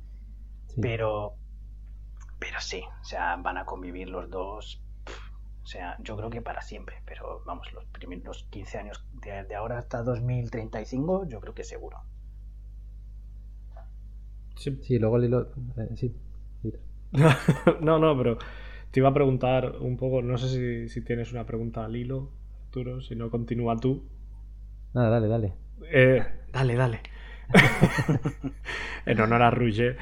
Eh, que te, te iba a preguntar, justamente has dicho que, hay cada vez más estudios AAA. Eh, te queremos preguntar un poco cómo está la industria de, la realidad virtual, porque es verdad que ahí Arturo y yo tenemos poca información. Normalmente podemos opinar, mejor o peor, pero podemos opinar un poco, pero aquí tenemos poca información. Entonces te queremos preguntar cómo es, cuál es el estado de la industria eh, de realidad virtual, qué puede mejorar, qué cosas se están haciendo bien. Sí, sí. Eh, pues este es el primer año que empieza a ser algo. Empieza a existir algo de lo que hablar, sinceramente. Hasta hace uno o dos años no creo que hubiera prácticamente nadie ganando dinero con esto. Así, lo, así de sencillo. O sea, habría dos juegos que ganaban dinero, el resto eran, por muy grande que fuera el juego, era gente que iba a pérdidas o que apenas ganaba para llegar a fin de mes y ya está. Así que es, es lo que llamaba antes la travesía por el desierto de gente sí pues que no hemos querido perdernos esta ola, hemos querido crecer con ella, hemos querido empujar la tecnología, pero la mayoría de la gente que ha estado estos últimos años ha ido más por entusiasmo de esto es el futuro que por aquí hay dinero. Porque es que haces un juego para Switch y tienes que 200 millones de Switches que pueden comprarse tu juego, haces un juego para Oculus Rift y es que hay 200.000 y te ha costado cinco veces más hacer el juego. O sea, hasta, hasta Quest prácticamente no era rentable. Quest ha sido un poco el primer casco rentable para los estudios y el otro día anunciaron que en una store donde no hay muchos juegos, no sé si llegarán a, o sea, habrá 250 juegos así, 60 ya habían pasado el millón de dólares. Súper, súper primicia en VR. ¿eh? El tema, por otro lado, es que Facebook, cuando sacó Quest, decidió eh, darle un poco una, O sea, es fue una cosa muy controvertida porque, claro, lo que estoy diciendo es que la realidad virtual es algo que han empujado la gente experimental y los indies, es lo que ha mantenido viva el interés por VR durante toda esta travesía por el desierto, porque no hubo ni una sola empresa grande que se arriesgara a hacer algo ahí, porque sabían que iban a pérdidas. Entonces, mm. durante años han sido solamente la gente eh, aprovechando, pues a veces oportunidades en las que sí puedes sacar algo que vendas bien y ganes algo de dinero, pero vamos, petarlo en VR antes, eh, petarlo en VR era cobrar a fin de mes todos los meses. Eh, un, sueldo, un sueldo normal. Eso era petarlo. Mientras que petarlo en videojuegos es petarlo. Cuatro personas han hecho un juego y están ganando millones. Que no que evidentemente también es el 1%, ¿no? sí, sí, está em, claro. Y bueno, el caso es que Facebook sacó Quest hace un año y metió un poco, metió un poco la puñalada trapera a todo el mundo porque eh, pusieron un sistema de control de calidad eh, un poco extremo y controlaron muchísimo, muchísimo el contenido que salía un poco en el único casco que había eh, con adopción masiva, aparte de PlayStation, que también pone esos controles de calidad, los mismos que ponen para sacar algo en PlayStation, que son bastante más altos que en, otras, que en alguna otra consola. Y, entonces de repente se encontró con la situación que solo estudios veteranos que habían estado pasando toda la travesía esta del desierto han podido sacar o gente que ya de entrada pues tenía suficiente dinero como para montar un estudio más potente. O sea, todos los gente así más indie, indie, indie de verdad, eh, se quedaron fuera. Pero bueno, ahora a esa gente le va bastante bien, gracias a que se ha hecho un trabajo de calidad, pues ahora te puedes comprar unas Quest y estás tranquilo de que no vas a probar ningún juego que sea una, pues, un festival del vómito, eh, básicamente. y ya al fin están empezando a entrar eh, algún que otro AAA. Con bastante fracaso, la verdad. Eh, porque sabes que la industria AAA es un poco mala innovando, ¿no? O sea, para eso está la industria indie en general, son gente más innovadora, son gente que se puede arriesgar más a una idea. Y en, VR, en VR es todo arriesgarse a una idea. Es porque no hay un género escrito ya, no hay, no hay una tablilla de si haces ABCD ya tienes tu Call of Duty perfecto. ¿Sabes? Están todavía todas esas reglas un poco por escribir y, y bueno, pues hace poco, por ejemplo, salió un Medal of Honor en VR y creo que se ha comido. O sea, te cobraban 60 pavos por una cosa que creo que no le ha gustado a nadie. Básicamente no leyó ni una crítica buena. Eh, Star Wars sacaron. En Star Wars salió el Rogue Squadron, que es la verdad que pues, tiene una buena campaña, era bastante espectacular en VR, la verdad. Pero técnicamente, o sea, me he pasado. La primera vez que lo compré, le tuve que decir a Steam que me devolvieran el dinero pese a que había jugado 5 horas, comillas, que fueron 5 horas configurando el ordenador. De nuevo, con una 2070 Super, ¿sabes? Que no es precisamente tampoco lo peor. Y mira, no es que no consigo que hacer que esto funcione con un index y no sé qué, o sea... Y hablamos de un juego grande. Ahora les va un poco mejor después de tal, pero, joder, hombre, claro, de empresas como Electronic Arts, de ella esperas un poco más, ¿no? Eh, eh, pero bueno, al menos están empezando a saber cosas. Eh, y el mejor caso, desde luego, es el Half-Life Alyx, que, que ha marcado un poco punto y aparte eh, la industria y sirve muy. Ha servido, ha servido muy claro de ejemplo porque es realmente un juego que yo creo que no innova en nada. O sea, no, no aporta nada nuevo, digamos, bueno, más que una buena narrativa y tal, pero cogen casi todo mecánicas o conceptos que ya existían y lo han pulido todo. O sea, lo han dejado todo bien, en plan, esto es lo que llevan intentando hacer los indies durante años, lo hemos cogido, le hemos metido millones de dólares y lo hemos dejado esto como para que al fin podamos decir, esto es lo que queríamos decir cuando decíamos que las cosas se tienen que agarrar de no sé qué manera. Pero como no tenemos tanto tiempo ni tanto dinero, pues nos hemos quedado a la mitad. Pues Half-Life Alyx eh, yo creo que es un buen punto en la historia de la VR, en plan, este es el compendio de todo lo que se ha hecho hasta ahora, pero bien hecho. O sea, bien medido, bien cuidado y pues con pasta y gente inteligente detrás. Y sí que he tenido buena... O sea, a todo el mundo le ha gustado, el juego es una pasada. Eh, sí que estamos un poco decepcionados por otro lado, pues porque en muchos medios no lo han ni considerado para videojuego del año. Y es como, no tenéis ni, o sea, no sé, a nosotros eso es una cosa que nos ha dolido en el alma, porque es como, pues sí, el de Last of Us es espectacular lo que hacen con las cuerdas y los sistemas de accesibilidad y la historia. Pero es que el Half-Life 2 está, o sea, en nuestra, en nuestra opinión, es, es como otra liga, eso es ya otra cosa. Y que al menos se le considere para el premio, aunque no se lo des, pues ni siquiera, ¿eh? en muchas listas no ha salido ni para premio del año y a lo mejor si ponían el Cyberpunk, bueno, no lo han terminado de poner al final, ¿no? Pero salían muchas cosas como que están mucho más repetidas. Sí, sí, sí, recuerdo, recuerdo que, que en algunos premios muchas veces hay gente que se ha hecho las manos a la cabeza en plan de...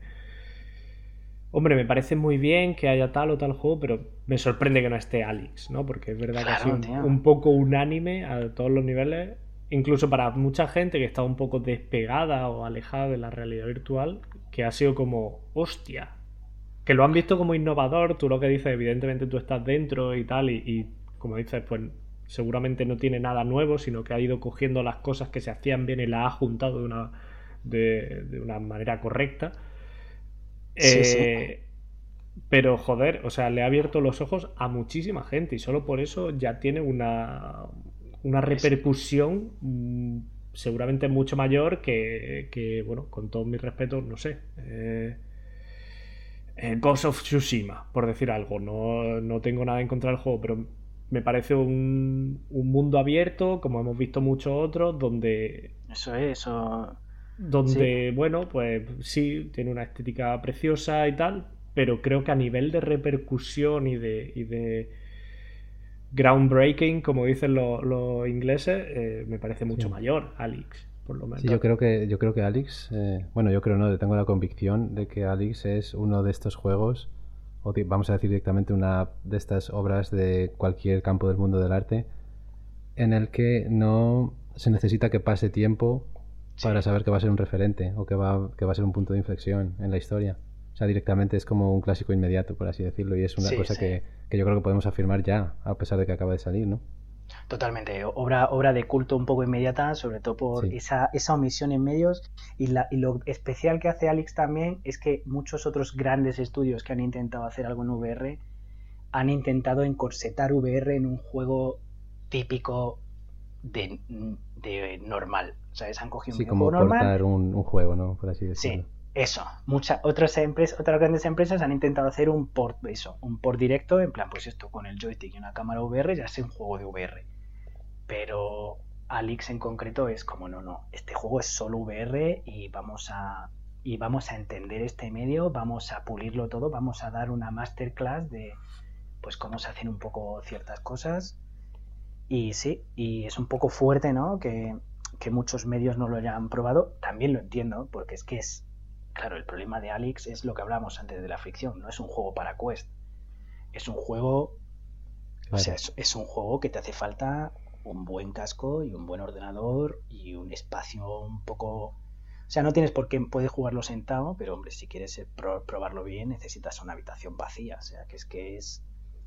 Es otra cosa. Claro, que es más engorroso, ¿no? Claro, claro. O sea, yo es que no lo habrá probado casi nadie. Entonces, le vas ya. Pero sí, o sea, una nominación, aunque sea, ¿sabes? No pedimos tanto. sí, sí, está claro. Y bueno, eh, con lo que has definido como la travesía del desierto en la que tú has estado presente durante estos años, que como señalas afortunadamente parece que está empezando a cambiar esto, eh, la pregunta que yo me hago es cómo es la vida del programador especializado en, realidad virtual durante esto, esta época o estos años de desierto. Ah, bueno, yo estoy encantado. Eh, he hecho un poco de todo, eh, pues que es que me gusta, o es moverse mucho por muchos proyectos pues más pequeños, desarrollos muchos más, mucho más cortos. Nadie, prácticamente nadie en VR se mete a hacer algo que va a tardar tres años en sacar. Y, bueno, yo como quería probar muchas cosas pequeñitas, eh, es un sí, es una industria muy pequeña también, entonces como que acabas conociendo a casi todo el mundo muy rápido. Y vas saltando de empresa a empresa, te van recomendando de aquí, pues si tal cliente está contento, te pasa, oye, llama a Luca que te resuelve X o te resuelve Y. Y he estado haciendo de todo, ya te digo, ahora mismo en este mismo momento tengo, estoy haciendo un juego procedimental yo por mi cuenta para Quest, estoy trabajando con una ONG haciendo una aplicación para gente que sobrevive a un ictus, para que ejerciten el cerebro en realidad virtual. Estoy trabajando en una plataforma de producción visual de esto es pues un rollo como, bueno, no como de Mandalorian, pero pues este rollo, ¿no? Que hay ahora de para grabar, pero para conciertos en realidad virtual y esos conciertos se emiten en, en la plataforma de Facebook, de Facebook Venues en realidad virtual. Y estoy, ¿qué más estoy haciendo? Eh, estoy trabajando directamente con Oculus, eh, con su equipo de I+D de hand tracking también, en una herramienta. Y estoy trabajando también en otro proyecto, pues que se está con un NDA más gordo, pero bueno, que es, es un poco menos emocionante, también os lo digo. Pues eso, en mi vida es constantemente esto. Eh, en plan, cinco o seis proyectos, no todos necesariamente me ocupan el full time y voy pasando, pues ahora hago eso, pero que a lo mejor me llega, pues, pues a lo mejor tengo un mes muerto y pues algo para un museo o, algo para una gran marca o, entra un videojuego y, cosas así. Vamos, que sí que, sí que salen proyectos, ¿no? De estas cosas. Sí, sí, sí. Eh, en, el, en el mundo de la en el mundo de los no videojuegos salen bastantes cosas, de hecho. Eh, porque las bondades que tiene para training, por ejemplo, hace, o sea, por una de las cosas con las que empecé yo haciendo en realidad virtual, hace, pues eso, en 2013 así era el tema de, em, pues llega un caza al hangar del ejército y tienes que revisar el caza que está todo en su sitio, ¿no? Pues que han puesto la toma a tierra, que se ha desactivado el sistema de armamento, que los tags están puestos, etcétera, etcétera. Pero eso hacerlo en un caza de verdad es muy peligroso, porque como no esté puesta la toma a tierra, no te des cuenta y toques el caza, te quedas frito. Como, como mires antes el seguro que está al otro lado, como mires antes el seguro del cinturón que está al otro lado del asiento, sin mirar antes si está puesto el sistema de seguridad de la eyección esta típica de los cazas, ¿no? Que sale el disparo para arriba, es muy fácil darle con el codo. Y cuando nos llegó ese trabajo se habían matado dos personas en un solo mes porque le habían dado con el codo, había salido para arriba el asiento y se habían eh, espachurrado con el techo del hangar. Entonces, tú, no quieres entrenar a gente, tú no quieres darle a la gente una clase que se lean un PDF y que luego practiquen en un caza de verdad. O sea, querrás que practiquen en un caza de verdad, pero antes que lo hagan 7000 veces en VR. Pero no, que no vayan solo con el PDF leído.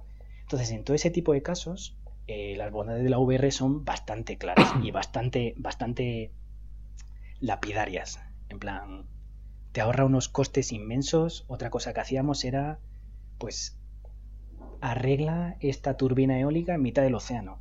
Pues sí, para el examen final irás a la turbina eólica, pero no te vamos a estar llevando cada tarde en helicóptero a que mires cómo es eso por dentro, ¿no? Entonces, esas empresas se ahorran muchísima pasta en tema de training, etcétera, y funciona muy bien. Y en el tema de, por ejemplo, lo que estoy haciendo de neurorehabilitación, o sea, estamos llegando a unas demostraciones científicas, a unas conclusiones científicas, que es que lo hablamos y es como es que a lo mejor dentro de cinco años es casi ilegal que no estés usando la VR para esto. Porque, porque si estás usando los métodos viejos, estás haciendo perder tiempo a tus pacientes aún, o sea, estás, no sé, lo estás haciendo muy, muy mal. Entonces ahí hay, hay dinero, hay dinero, hay negocio y funciona. Y no es, no es gimmicky, ¿sabes? No es VR de esta que es para que los clientes digan wow y se les olvide porque realmente la VR no aportó nada, no más que ese efecto. O sea, realmente son aplicaciones de verdad que funcionan. Pues muy interesante. pues sí, sí. Sí, joder, has dicho lo del avión y me lo del helicóptero, perdón, y me he imaginado a, Mariano Rajoy yendo a Sí, sí, sí. Pues sí, sí, hay, demasiadas cosas y, pues ya ves, yo quiero estar en todas. me, interesan todas. Eres el hombre más interesantes. Luego encima este hombre nada prácticamente todos los días y, y es el el jugador más temible a los colonos de Catán o al, Halo Modern. lo, para lo que me queda tiempo, ¿eh? Para eso y para dormir. Claro que sí, lo importante es no aburrirse, ¿verdad? Eso es, eso es. Eso es, es, por gusto. Esa sarna con gusto no pica. Eso, eso es verdad. Eh, pues nada, pasamos a la sección de anécdotas. Eh, ¿Qué nos cuentas hoy, Litos? Pues hoy, como el primer día os traje una anécdota emotiva, la siguiente os traje una anécdota un poquito enervante y, reflejando un poco también lo que pasa en la industria, hoy os traigo una anécdota un poquito divertida, un poco tonta. Bueno, eso está bien. Eh, esta me pasó a mí. yo como los dos sabéis, yo durante muchos años fui de voluntario a la, Gamescom, bueno, a la DevCom y al GDC europeo, fui de voluntario. Es una gran oportunidad para alguien que es junior o que está empezando o que acaba de terminar su máster o lo que sea, porque haces muchos contactos, hay allí gente, muchísima gente de, igual que tú que acaba de salir de un máster y demás. Y entonces te sirve mm. para hacer contactos y, para, yo qué sé, pues para intentar echar currículum en alguna empresa, porque también ponen sus, sus stands y, demás, ¿no? Y como también los dos sabéis, yo fácilmente, con unas cervezas de por medio, yo hablo, hablo con todo el mundo, con quien sea, ¿no? Y, más en esos días, pues tú estás de voluntario, en la, lo digo ya, en la en esos días en Colonia, en Gamescom y, y DevCom, hay muchas fiestas en las que puedes entrar gratis y tal, y, hay, y bueno, hay mucha gente, muy divertido. Mm. Y por curiosidades de la vida, yo acabé en una, una noche, eh, pues terminando a las 4 o las 5 de la madrugada en Colonia, que no es fácil terminar a esa hora en Alemania, ¿eh? normalmente ya la gente está de retirada. Acabé a las 4 o las 5 de la mañana, pues con dos pesos pesados de dos editoras internacionales, representantes de Europa, no voy a decir los nombres ni quiénes eran, acabé con ellos dos, con un head estudio de un, de un estudio europeo también potente y, con dos, un technical artist y un, y un, y un lead programmer de, ese estudio. Acabamos pues, a las 5 de la madrugada. Eh, pues os podéis imaginar cómo, yo casi pues, casi limpiando las calles a gata, porque por mucho que digan de los programadores, también cuando aparece una fiesta, pues aparece, ¿no? Y, y recuerdo que, el head estudio de este estudio europeo, eh, con ese, esa efusividad producto del alcohol, pues llegó y se me agarró y me dijo, Va, cuando vengas a nuestra ciudad, si vienes de visita o lo que sea, llámame, escríbeme y nos volvemos a ir de fiesta tal. Y yo, claro, avezado, avezado programador junior, yo le dije, contrátame y entonces nos podemos ir de, fiesta cada fin de semana. Y el tío se me quedó así mirando, se rió y me, me dijo, eres bueno, eres muy bueno. y en no realidad me contaba el borracho, era, era todo tu estrategia. Sí. no, tengo, tengo sus teléfonos y sus contactos, que es lo mejor de todo. Pero, pero bueno, ya llegó un momento que nos, despedimos y tal. Y lo mejor, claro, yo al día siguiente, yo trabajaba como voluntario, o sea, yo tenía que estar allí trabajando, lo que pasa es que, claro, la juventud pues te da unas energías que no, no tengo ya a estas edades. Y, recuerdo estar allí trabajando y ver, pues eso, a esos dos jefazos de, de, de distribuidoras eh, eh, internacionales, ¿no? De, esos representantes europeos y a este head studio, verlos entrar con gafas de sol al, sitio de las conferencias, me ven, yo con mi camiseta de, de voluntario, y se me queda así mirando, tal. Entonces me reconoce y se queda así y dice ah, bueno, me saludan así un poco casi avergonzados, ¿no? Que yo era como, ah, si no tienes nada. Se fueron a coger un café y ya luego ya me cogieron ya la noche siguiente, eh, tal, estuvo bien la noche siguiente y tal, pero siempre os recordaré como, bueno, yo me he codeado aquí con la gente más top y los he tumbado a cerveza, pero... qué buena, qué buena, ya te digo. Así funciona, ¿no? Así funciona un poco el mundo del networking. el mundo del networking funciona así. Funciona, lo tengo comprobadísimo. Está científicamente probado, ¿no? Ya te digo, ya te digo. ¿Y tú, Luca, tienes alguna anécdota así divertida para contar? Bueno, divertida y catastrófica. Em, también sin decir nombres. Eh, joder, este año, o sea, yo doy. Pues también doy clase eh, de vez en pero en plan solo clases sueltas y demás. eh, ahora estoy dando clases aquí eh, de unos cursos de UX aplicados a realidad aumentada y realidad virtual y tal en Madrid. Y vino una mujer este año que había probado por primera vez un casco y le encantó, pero lo había probado solo una vez y le encantó, decidió que, quería hacer eso y vino desde otro país muy lejano eh, a, hacer el curso. Que nos quedamos como, hostia, ya es, que qué locura, ¿no? Porque a ver, el curso, yo qué sé, el curso está bien, ¿qué voy a decir yo? Pero no, no viajaría desde la otra punta del planeta a hacerlo. Y pero la tipa tenía como poca experiencia, ¿no? Con VR era un poco, eh, no sé, era un poco una situación un poco rara. Y el primer día, pues como evidentemente, por, por muy diseñadores que sean todos y estén interesados, pues lo comprensible es que no todo el mundo haya probado todos los cascos, con suerte han probado dos cascos y seguro que no el HoloLens y tal, entonces el primer día se organiza un poco, eh, pues un día así de probar cascos y experiencias y todo el rollo, ¿no? Y hay uno que es eh, Richie's Plank Experience, que es bastante famoso, en el que tú te pones un casco de realidad virtual, te montas en un ascensor virtual, te sube a lo alto de una, a la azotea de un rascacielos y hay una una, una tablita, ¿no? Bueno, entonces una, una viga, una tablita que, que sale de la, de la, azotea hacia el vacío y tienes que caminar tienes que caminar por esa tabla, ¿no? La gracia es que tú pones una tabla de verdad en el suelo y la, y la alineas con esa tabla, ¿no? Hay gente que pone hasta ventiladores para que den el efecto de ventilación. eh, eso, claro, cuando tú te subes a la tabla, estás en la tabla de verdad y, notas, aunque sea solo de un centímetro, tú notas el borde de la tabla con los pies.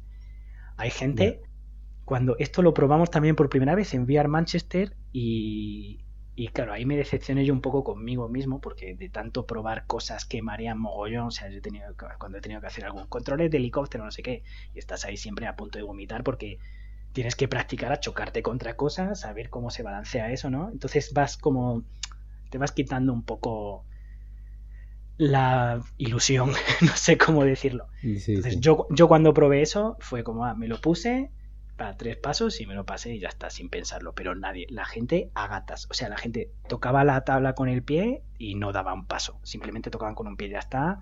O se ponían corriendo de rodillas, iban agarrados a la, a la tabla y se asomaban al borde. Eh, asustadísima la gente. La gente no pasa por lo general de la mitad de la tabla. Y esta mujer, pues al fin llegó al final de la tabla y saltó. O sea, se, sentó, se sintió liberada de sus cadenas y hizo el, salto, hizo el salto del ángel, se estrelló de cara contra el suelo, se le incrustó la pobre mujer el casco en la cara. Eh, entonces tú ves a una persona que está boca abajo con el casco hincado. Pues claro, la persona que estaba cuidando de ella, pues entiendo que se despistó un segundo, lo que sea, porque es que hay que estar muy atento en este tipo de experiencias. Y de repente te encuentras a una mujer que es todo pelo, una cabeza incrustada en el suelo y se levanta y tiene el casco puesto, pero el resto de la caja de la cara llena de sangre. O sea, una cosa horrorosa. Hubo que llamar a la ambulancia, tuvo que venir el SAMUR. Eh, la mujer se pasó una semana con la cara hinchada, ya lo recuerda con humor y, fue una, pero fue como, hostia, pero que, que, ¿cómo se te han cruzado los cables así? O sea, madre mía. Y es como, no sé, como que, que y, y luego se ven muchos vídeos de ese juego en concreto de gente que salta en plan suicida. Y no sé si es que se les confunde el cerebro, porque la parte de la tabla es verdad que es muy realista. Esa parte háptica son cosas muy, muy realistas. Y yo creo que a la gente se le cruzan los cables, saben que es una experiencia virtual, pero no terminan de distinguir qué lo es y qué no lo es. Y en algún momento piensan que saltando van a volar o algo así. Sí, que quizá llega un momento que estás tan inmerso en la experiencia que te dejas llevar, ¿no? Y un poco reaccionas de manera. Sí, sí, totalmente, totalmente. ¿eh? Así que bueno, es, es graciosa, y, pero también un poco horrible. sí, al mismo tiempo. bueno, yo tengo que decir. Mientras no le dierais puntos de estilo por la caída. Lo siento por el chiste negro, pero tenía que hacerlo. Haz un backflip, ya. Yo tengo, yo tengo que reconocer que seguramente sería de los que van a gatas en la tabla. sí, sí, da impresión, da impresión. Me lo puedo imaginar. Y nada, bueno, con esto pasamos a, comentar alguna noticia de actualidad brevemente.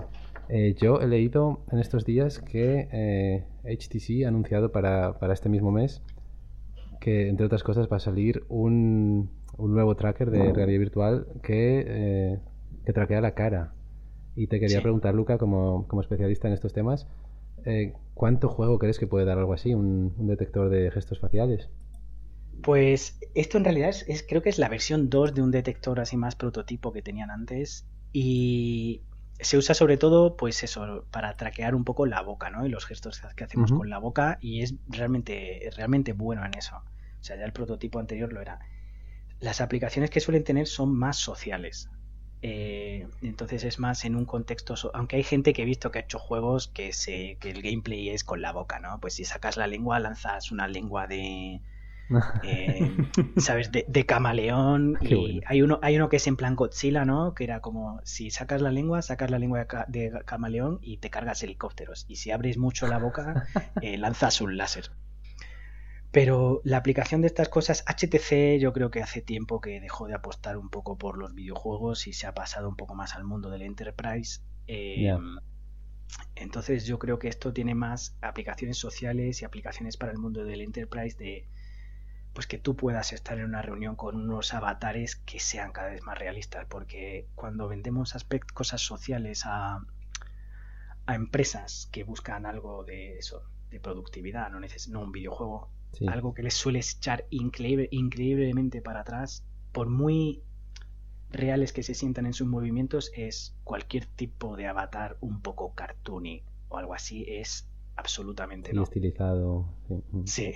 para nada, no les gusta para nada. Entonces yo creo que tiene un poco más ese tipo de, de target y, y la verdad es que esas cosas funcionan súper bien. También el tema de tener eye tracking, que HTC vende un casco, uno de los Vive que vende tiene ya el eye tracking también integrado. El eye tracking sirve para muchas cosas, como hemos hablado antes, pero sobre todo sirve para la parte social y pub. O sea, el eye tracking se sirve para lo de los movimientos arcádicos. El, el eye tracking se puede ser, usar también para que para no gastar tanto renderizamiento, tanto tanta potencia de cómputo en los píxeles que están un poco en la periferia de tu vista. Eso se llama foveated rendering y es como todo se distorsiona. Todo lo que no está en, la fobia, digamos, en, en, el punto justo al que estás mirando, nosotros solo vemos detalles. Entonces todo eso se, se bueno, pues se calcula menos y tal, ¿no? Se, se cambia la resolución y tal. Se, cambia la resolución y tú ni te das cuenta. Y, pero lo más importante es simplemente el tema social. El, un avatar, por cartoony que sea, si los ojos miran a donde está mirando una persona, es el cerebro no le hace falta más para, para creerse que eso es un ser humano. Entonces yo creo que eso más lo de la boca, más eh, ¿Qué es lo otro que han anunciado? ¿no? Son los trackers 2.2 eh, o 3.0. El 3, sí.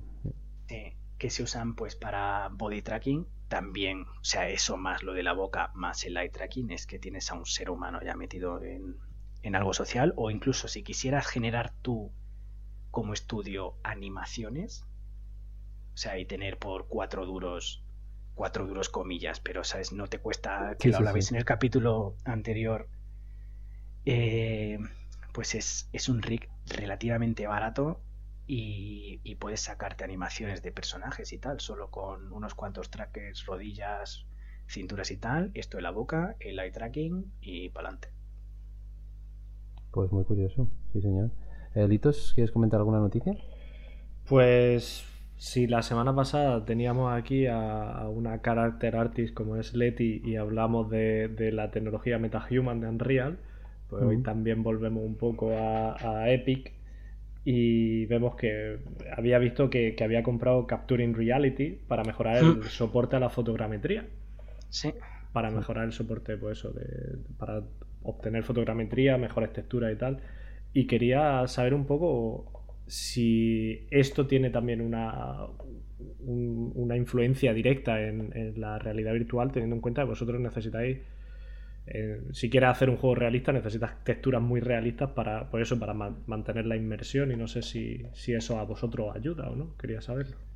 Sí, el tema de fotogrametría eh, pues lo está petando. O sea, esta, este, estos últimos meses están saliendo muy buenas noticias en ese aspecto y hay, hay estudios mundialmente famosos eh, de fotogrametría en España que les está yendo súper bien y funciona muy bien pues para todo el tema de pues, monumentos, museos, etcétera, poder visitar esas colecciones o monumentos de verdad sin estar allí, eh, pues le está yendo estupendamente. Eh, ahora además como los nuevos iPhone y los nuevos iPads vienen con estas cámaras scanning LIDAR, hace que cualquier persona pueda darte un modelo de fotogrametría aceptable simplemente con el teléfono, ¿no?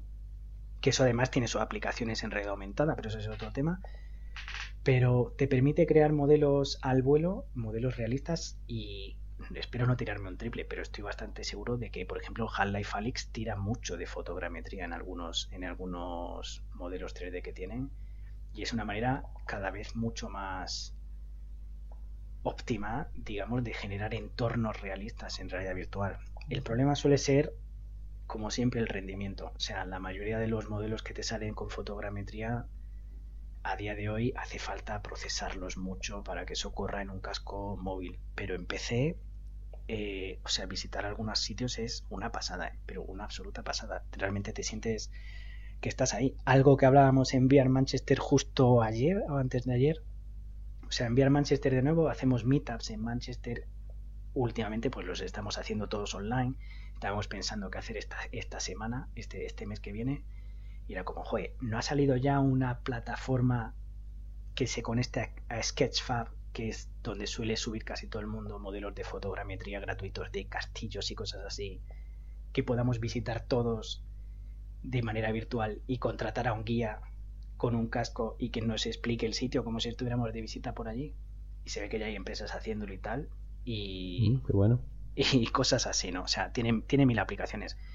Y bueno, y luego es que sé que Carlos Coronado, por ejemplo, ¿no? Eh, diseñador eh, Lone Wolf, donde los haya en España, por ejemplo, es una persona que abusa de la fotogrametría en sus juegos también, con muy buen con muy muy buenos resultados y o sea no solo VR sino es que en general es una manera de acercar un poco eh, pues la generación de props y tal a cualquier a cualquier desarrollador.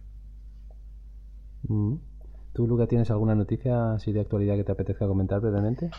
Mm, buena pregunta. Pues quizá lo más gordo que nos ha pasado últimamente es el tema de, pues sí, eso de Microsoft Mesh que mencionábamos antes, ¿no? Eso quizá va a ser de las cosas más, más grandes que se van a anunciar. Eh, y creo que el resto de empresas están tardando demasiado en subirse a ese carro porque ahora mismo es demasiado difícil conectar con otros seres humanos en, en realidad virtual en una plataforma de Facebook. ¿sabes? Que debería ser lo más sencillo si se dedican a eso.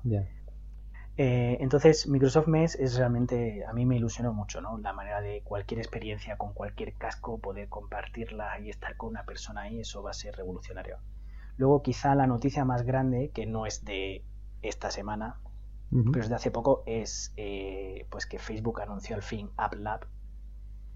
Y, y para que los que no lo sepan, o sea, tú tienes, si tú tienes unas Quest, aparte de instalarte cosas de la Store, hay una Store no oficial que tienes que instalarte los juegos a través del ordenador eh, que, se llama, que se llama SideQuest. Y ahí es donde la gente sube pues todo lo que todas las cosas de calidad que no ha aceptado Oculus lo suele subir ahí, pero también todas las cosas ridículamente experimentales, por ejemplo, tocar el violín con hand tracking, pulsando las cuerdas del violín y tal. Eh, pues al fin este, hace ni siquiera un mes Oculus al fin dijo, mira, vamos a poner un modo experimental en Quest y vamos a ir sacando ahí cosas más experimentales y ya cada día están sacando más y más experiencias, suelen ser creo que todas, casi todas son gratis de momento y joder, es de nuevo un alivio empezar a ver cosas raras en VR, ¿no? Que para eso estamos aquí.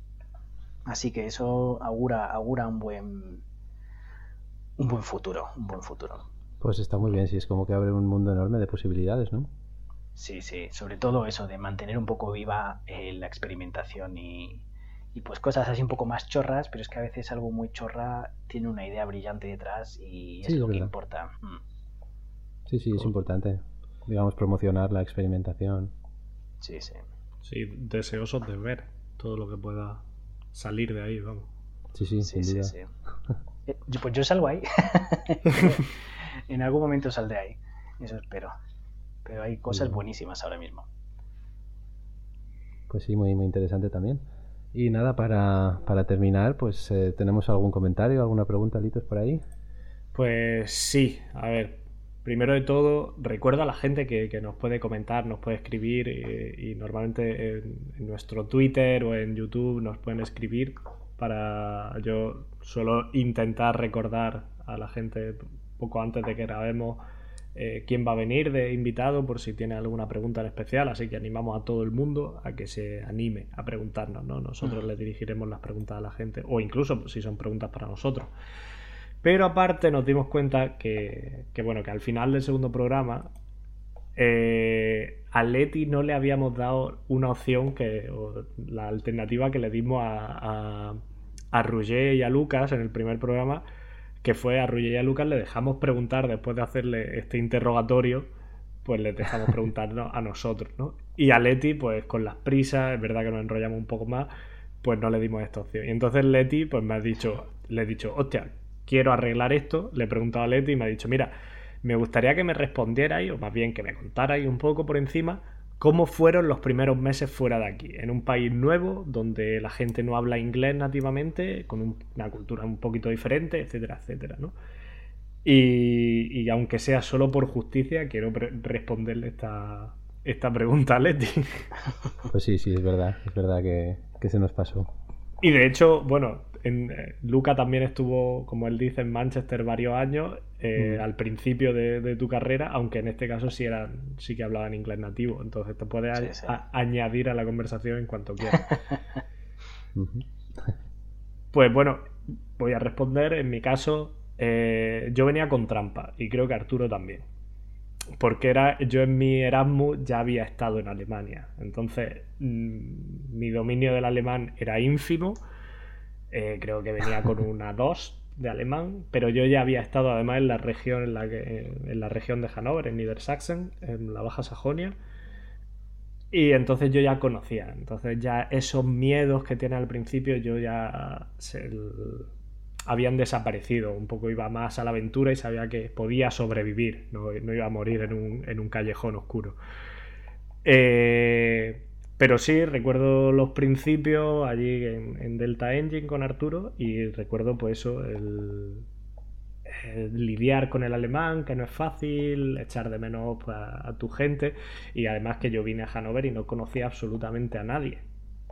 Pero siempre hay comunidad de españoles o hispanohablantes a cualquier ciudad del mundo a la que vayas prácticamente. Y, y nada, pues como curiosidad yo recuerdo pues eso que que con mi primer sueldo me compré un colchón y, y, y una mesa y una silla y, ese tipo de cosas. Y recuerdo que además Arturo me ayudó a traer el colchón desde, la, tienda de colchones.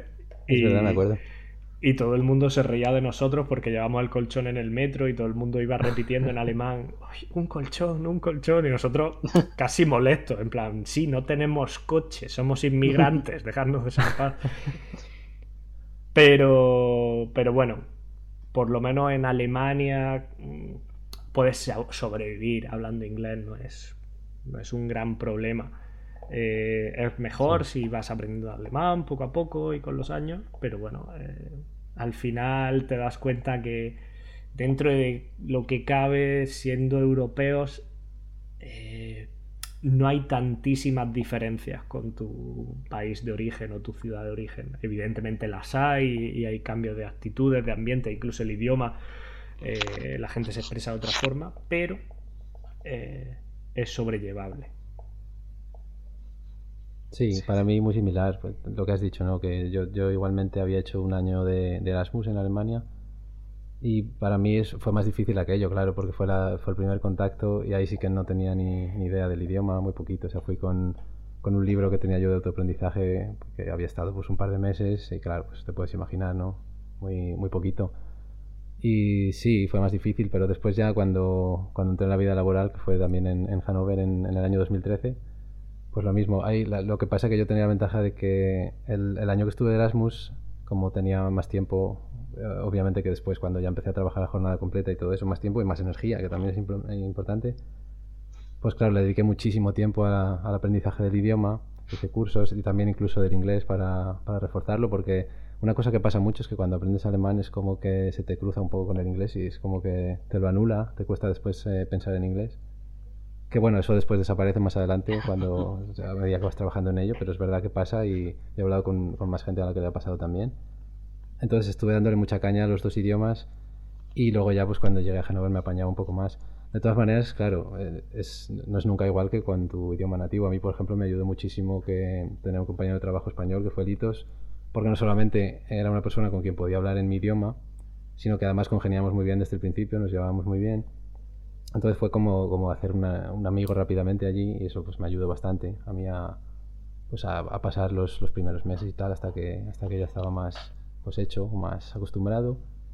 Y luego es verdad que, eh, hablando del mundo laboral, pues una vez que te pones a lo que es trabajar en sí mismo, una vez que has entendido tus, tus tareas y todo eso, pues ya te concentras y en ese, en ese momento como que se anulan ya las diferencias totalmente, ¿no? El rato que estás trabajando, pues tú estás a lo tuyo, estás haciendo tus tareas y es más el resto del tiempo, ¿no? Cuando tienes que, que resolver cualquier papeleo, cualquier historia, cuando un poco es más, es más difícil. Pero sí, al principio cuesta un poquito, pero bueno, luego cada vez va a mejor la cosa, va rodando. Y no sé, Luca, ¿tú qué experiencia tuviste en, Manchester pues, al principio? Sí, pues yo un poco, pues lo mismo, ¿eh? la importancia del programa Erasmus. Yo estuve de Erasmus mm. en Londres y eh, haciendo cuarto, luego volví quinto a España y me volví luego, en cuanto acabé, me fui directo a Manchester. Así que, buena, buen, apunte para los estudiantes que hay ahí fuera. Eh, si podéis, tenéis la opción de hacer un programa Erasmus, que creo que ahora ya no, no darán ni dinero y será una, una penuria por otro lado, pero es, es, es impresionante la, las oportunidades que te da, ¿no? Sí. Y, la, y la seguridad en ti mismo. Sí, sí, totalmente, totalmente. Para mí la verdad es que fue un choque espectacular.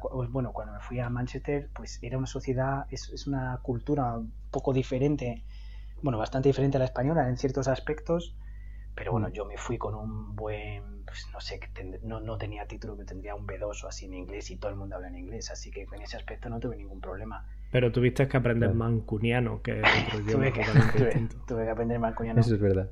Pero como me gustaba mucho tampoco, o sea, me gusta el acento norden, eh, sí, sí, no, la verdad es que fue, a ver, fue pues irte de casa lejos de tus amigos, etcétera, siempre es complicado, pero Sí. La verdad es que maduré de golpe, creo yo. O sea, me, me sentó estupendamente, no sé cómo decirlo. a la larga es como, hoy, hoy justo se lo decía a mi novia, que era como, en, donde he vivido más tiempo, digamos, es en Granada, pero donde he vivido, de verdad, es, es un poco en Manchester. Es, mm. Me, me, encontré una cultura que, pues para algunas cosas no, pero para otras cosas era exactamente el tipo de cultura que me gusta a mí. Eh, de gente con ganas de hacer cosas, con una economía donde es fácil hacerlas también, todo el mundo muy proactivo, todo el mundo ganas de experimentar, una escena musical vibrante también, la gente un poco más individualista, que eso también me gusta. Así que yo qué sé, yo este, lo recuerdo con mucho cariño Manchester, la verdad, lo he hecho, lo hecho de menos mogollón. Sí, yo, la sensación no de... yo no tanto. No, no tanto. Entonces, que, eres, tú eres menos mancuniano. Yo soy menos mancuniano, sí, sí. Sí, que tuviste un poco la sensación de haber encontrado tu sitio. Sí, sí, sí, me sentía, o sea, me siento mancuniano. Y, y encima a raíz, por ejemplo, de VR Manchester, o sea, VR Manchester llegamos a tener 1.600 miembros, ¿eh? ¿eh? Y llegó a ser uno de los meetups tecnológicos así más grandes de la ciudad. Y entonces, a lo tonto, es que me conocía prácticamente todo el mundo. Entonces me sentía, pues eso, pues involucrado en la sociedad inglesa, ¿no? O sea, dejé de sentirme un, un extranjero. Eh, sí, que te sentías integrado. Sí, sí. Los primeros años son más complicados, pero al final me sentía pues de Manchester. Pues estupendo. Eh, y para no volver a cometer el mismo error, a pesar de que somos humanos y es una cosa muy humana, eh, te vamos a, conceder el espacio, Luca, para preguntarnos lo que tú quieras a nosotros, si es que quieres preguntarnos algo. Pues, pues sí, querría preguntaros varias cosas, pero dejándolo un poco en la parte un poco más humana y no seguir hablando tanto de VR. Em, ¿no, ¿No pensáis en volver o cómo veis, eh, sigue, cómo seguís viendo desde fuera la industria española del videojuego y si os hace, si os hace pensar en volver o os sentís ya alemanes? ¿Empiezas, Litos? qué forma de librarse la pregunta. así, me lo voy pensando mientras. A ver qué digo. Eh, a ver, primero yo creo que veo a la industria española mejor que cuando, que cuando me fui. También hace mucho que, que ya me fui. O sea, hace ya ocho años. O sea, sí, la veo bastante mejor. Hmm. Eh, evidentemente no es equiparable a, la todavía a la industria como puede ser la alemana o ya ni, contar de la industria inglesa del videojuego. Pero evidentemente siempre se te pasa por la cabeza volver a casa, echas de menos a tu familia, también pues a la cultura con la que has crecido, echas de menos tu idioma, echas de menos, eh, no sé, echas de menos cosas que tiene allí, pero evidentemente también valoras cosas que tiene aquí, ¿no? Claro. Todo tiene su parte buena y su parte mala. Si me dices, pues hombre, la corrupción española, pues de la corrupción de la política española, pues hombre, me caliente, me hierve la sangre cada vez que lo, que lo veo y, digo, joder, mm, en comparación la alemana me cago en la leche. Pero sí, pero echas de menos cosas y, y por supuesto que me lo planteo y teniendo en cuenta que, la cosa ha cambiado, pues evidentemente es una posibilidad. Quizás no ahora mismo y no con el COVID, eh, pero también son cosas que a lo mejor puedo eh, no sé, eh, no complementar, eh, ya no sé hablar español, ¿veis? Eh, esto te pasa muchos años fuera. Te, han cambiado. Sí. pero lo que quiero decir es básicamente que, lo mismo en una sociedad post-COVID puedo trabajar desde España para una empresa que no sea española y entonces puedo mantener dinero. De hecho, Litos, no voy a decir nombres, pero tenemos un amigo común que se va a venir a España con, manteniendo su contrato inglés. O sea, con sueldo inglés, sueldo de, Manchester, pero viviendo en España. Claro. Me parece, el, chollo, la verdad. Sí, sí, sí. O sea, evidentemente, si, si se me da una posibilidad así, eh, vamos, este año, este lo, tendría en la cabeza y... Sí, yo creo que este año se ha abierto mucho, ¿no? Esa, esa forma de pensar en muchos estudios de, hostia, quizá no necesitamos Sí, sí, sí. Quizá nos ahorramos dinero y todo el mundo está más feliz si le damos la opción de estar en su casa. Sí, de hecho han aparecido muchos estudios en full remote porque saben, además, pequeños estudios o estudios que están haciendo que saben que así optan a, conseguir más talento. Sí. Eh, entonces, bueno, pues sí, yo desde luego me lo planteo y, y, lo mismo cae y de hecho sé que en, en Deck 13 es una cosa que se ha hablado y por lo menos ya directamente han dado libertad dentro de Alemania, o sea que... Qué bueno. Y encima, por suerte, por suerte tenemos exactamente, gracias a Francisco Franco, ¿no? Tenemos exactamente la misma hora que hay. hay la misma hora. lo, único bueno, pues, lo único bueno que hizo y por los motivos equivocados. Eso es verdad. Sí, yo, por mi parte, yo por mi parte, pues eh, coincido bastante con lo que has dicho tú, ¿no? Eh, es verdad que es inevitable planteárselo de vez en cuando. Sobre todo, pues eso, se echa de menos a la familia y a los amigos más cercanos de toda la vida. Pero por otra parte es verdad que, claro, ya son unos cuantos años aquí, pues ya tienes un poco la vida hecha, tienes todo encaminado, estás a gusto. Entonces sí, yo personalmente, pues claro que me lo planteo de vez en cuando, pero hoy por hoy, de momento no, no tengo pensado volver.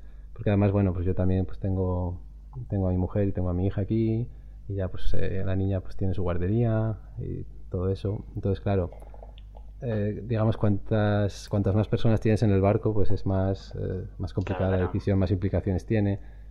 Entonces sí, hoy, hoy por hoy de momento pues no tenemos pensado volver, aunque es verdad que no lo descartamos para, para un futuro. Pero también una de las cosas cuando, cuando tienes una niña, cuando tienes un niño, pues piensas también mucho inevitablemente en lo beneficioso que es el tener más de un idioma Vaya, sí, sí. Eh, entonces, claro, eso, es, por ejemplo, es una cosa que a nosotros nos empuja mucho hacia la idea de quedarnos. Bueno, y el sistema educativo alemán en general, ¿no? Que las escuelas y guarderías y tal suelen ser muy, muy innovadoras también en, cómo mm. enseñan y demás. Entonces, sí, para, para mí, Yo, para, vamos, para mi mujer y para mí es, es, un factor muy importante. Y supongo que le pasará mucho a la gente que, echa raíces aquí. Entonces, eh, pues eso, sí, hoy por hoy no, pero no lo descartamos en, en un futuro. Eso, por supuesto. Hasta que la niña aprenda bien alemán, que creo que es el mejor regalo que le podéis hacer, ¿no? Claro, claro, Eso es. Pues nada, no os preocupéis que esto pues, sigue eh, exactamente igual. O sea, yo volví hace año y algo y no, cambió. España es la misma, eh, para lo bueno y para lo malo. para lo bueno y para lo malo, sí, así es. Y nada, pues eh, con esto despedimos el episodio de hoy. Ha sido una gozada, Luca, charlar contigo. Hemos aprendido un montón de cosas y además yo tengo que decir que tenía la esperanza de que me abrieses un poco la mente con esto y que, que me entrase otra vez más el gusanillo de, seguir probando cosas y desde luego que, lo has conseguido. O sea que ahora tengo muchas más ganas de, de, volver a probar este tipo de cosas y meterme más en el mundo de la realidad virtual de, la, de lo que tenía hace un par de horas. Así que nada, eh, ha sido un placer tenerte y aprender de ti y poco más, puedo decir. Pues nada, yo me alegro, yo me alegro. Y más divertido que jugar VR es diseñarla, ¿eh? así que eh, ir comentando por la empresa a ver si os pasáis. Yo, yo ya me imagino a Arturo con la pestaña abierta de la tienda de, Oculus, comprando ya el Quest 2 directamente, encargándolo. Pero sí, ha sido una gozada. Y, nada, esperamos que tú hayas estado a gusto con nosotros y que, y que te lo has pasado por lo menos tan bien como nosotros escuchándote. Súper, súper, súper a gusto. Y escucharme a mí siempre me encanta. no me extraña, no me extraña. Pero no, no, muy, muy, muchas gracias por, traerme. Yo creo que, que eso, la VR plantea unas preguntas muy divertidas siempre de comentar, ¿no? Son, es un tema fácil, digamos, en el sentido de que, eh, no sé, es, es grato es hablar de este tema y a mí me encanta. Podemos, podría estar otras dos horas. Así que cuando queráis, seguimos. Pues sí, la verdad es que es un tema apasionante. Pues nada, lo dicho, nos escuchamos en el próximo episodio. Muchas gracias, Luca, por, por estar aquí con nosotros. Y nada, lo dicho, nos escuchamos. Chao, chao. Hasta luego. Yo os quiero recordar antes de irnos, de nuevo, que nos podéis encontrar en Twitter eh, como Debug View Podcast y no, o en, en YouTube o, o, contactar con nosotros a través de, de email en debugviewpodcast.gmail.com Nos vemos en la siguiente, señores. Adiós.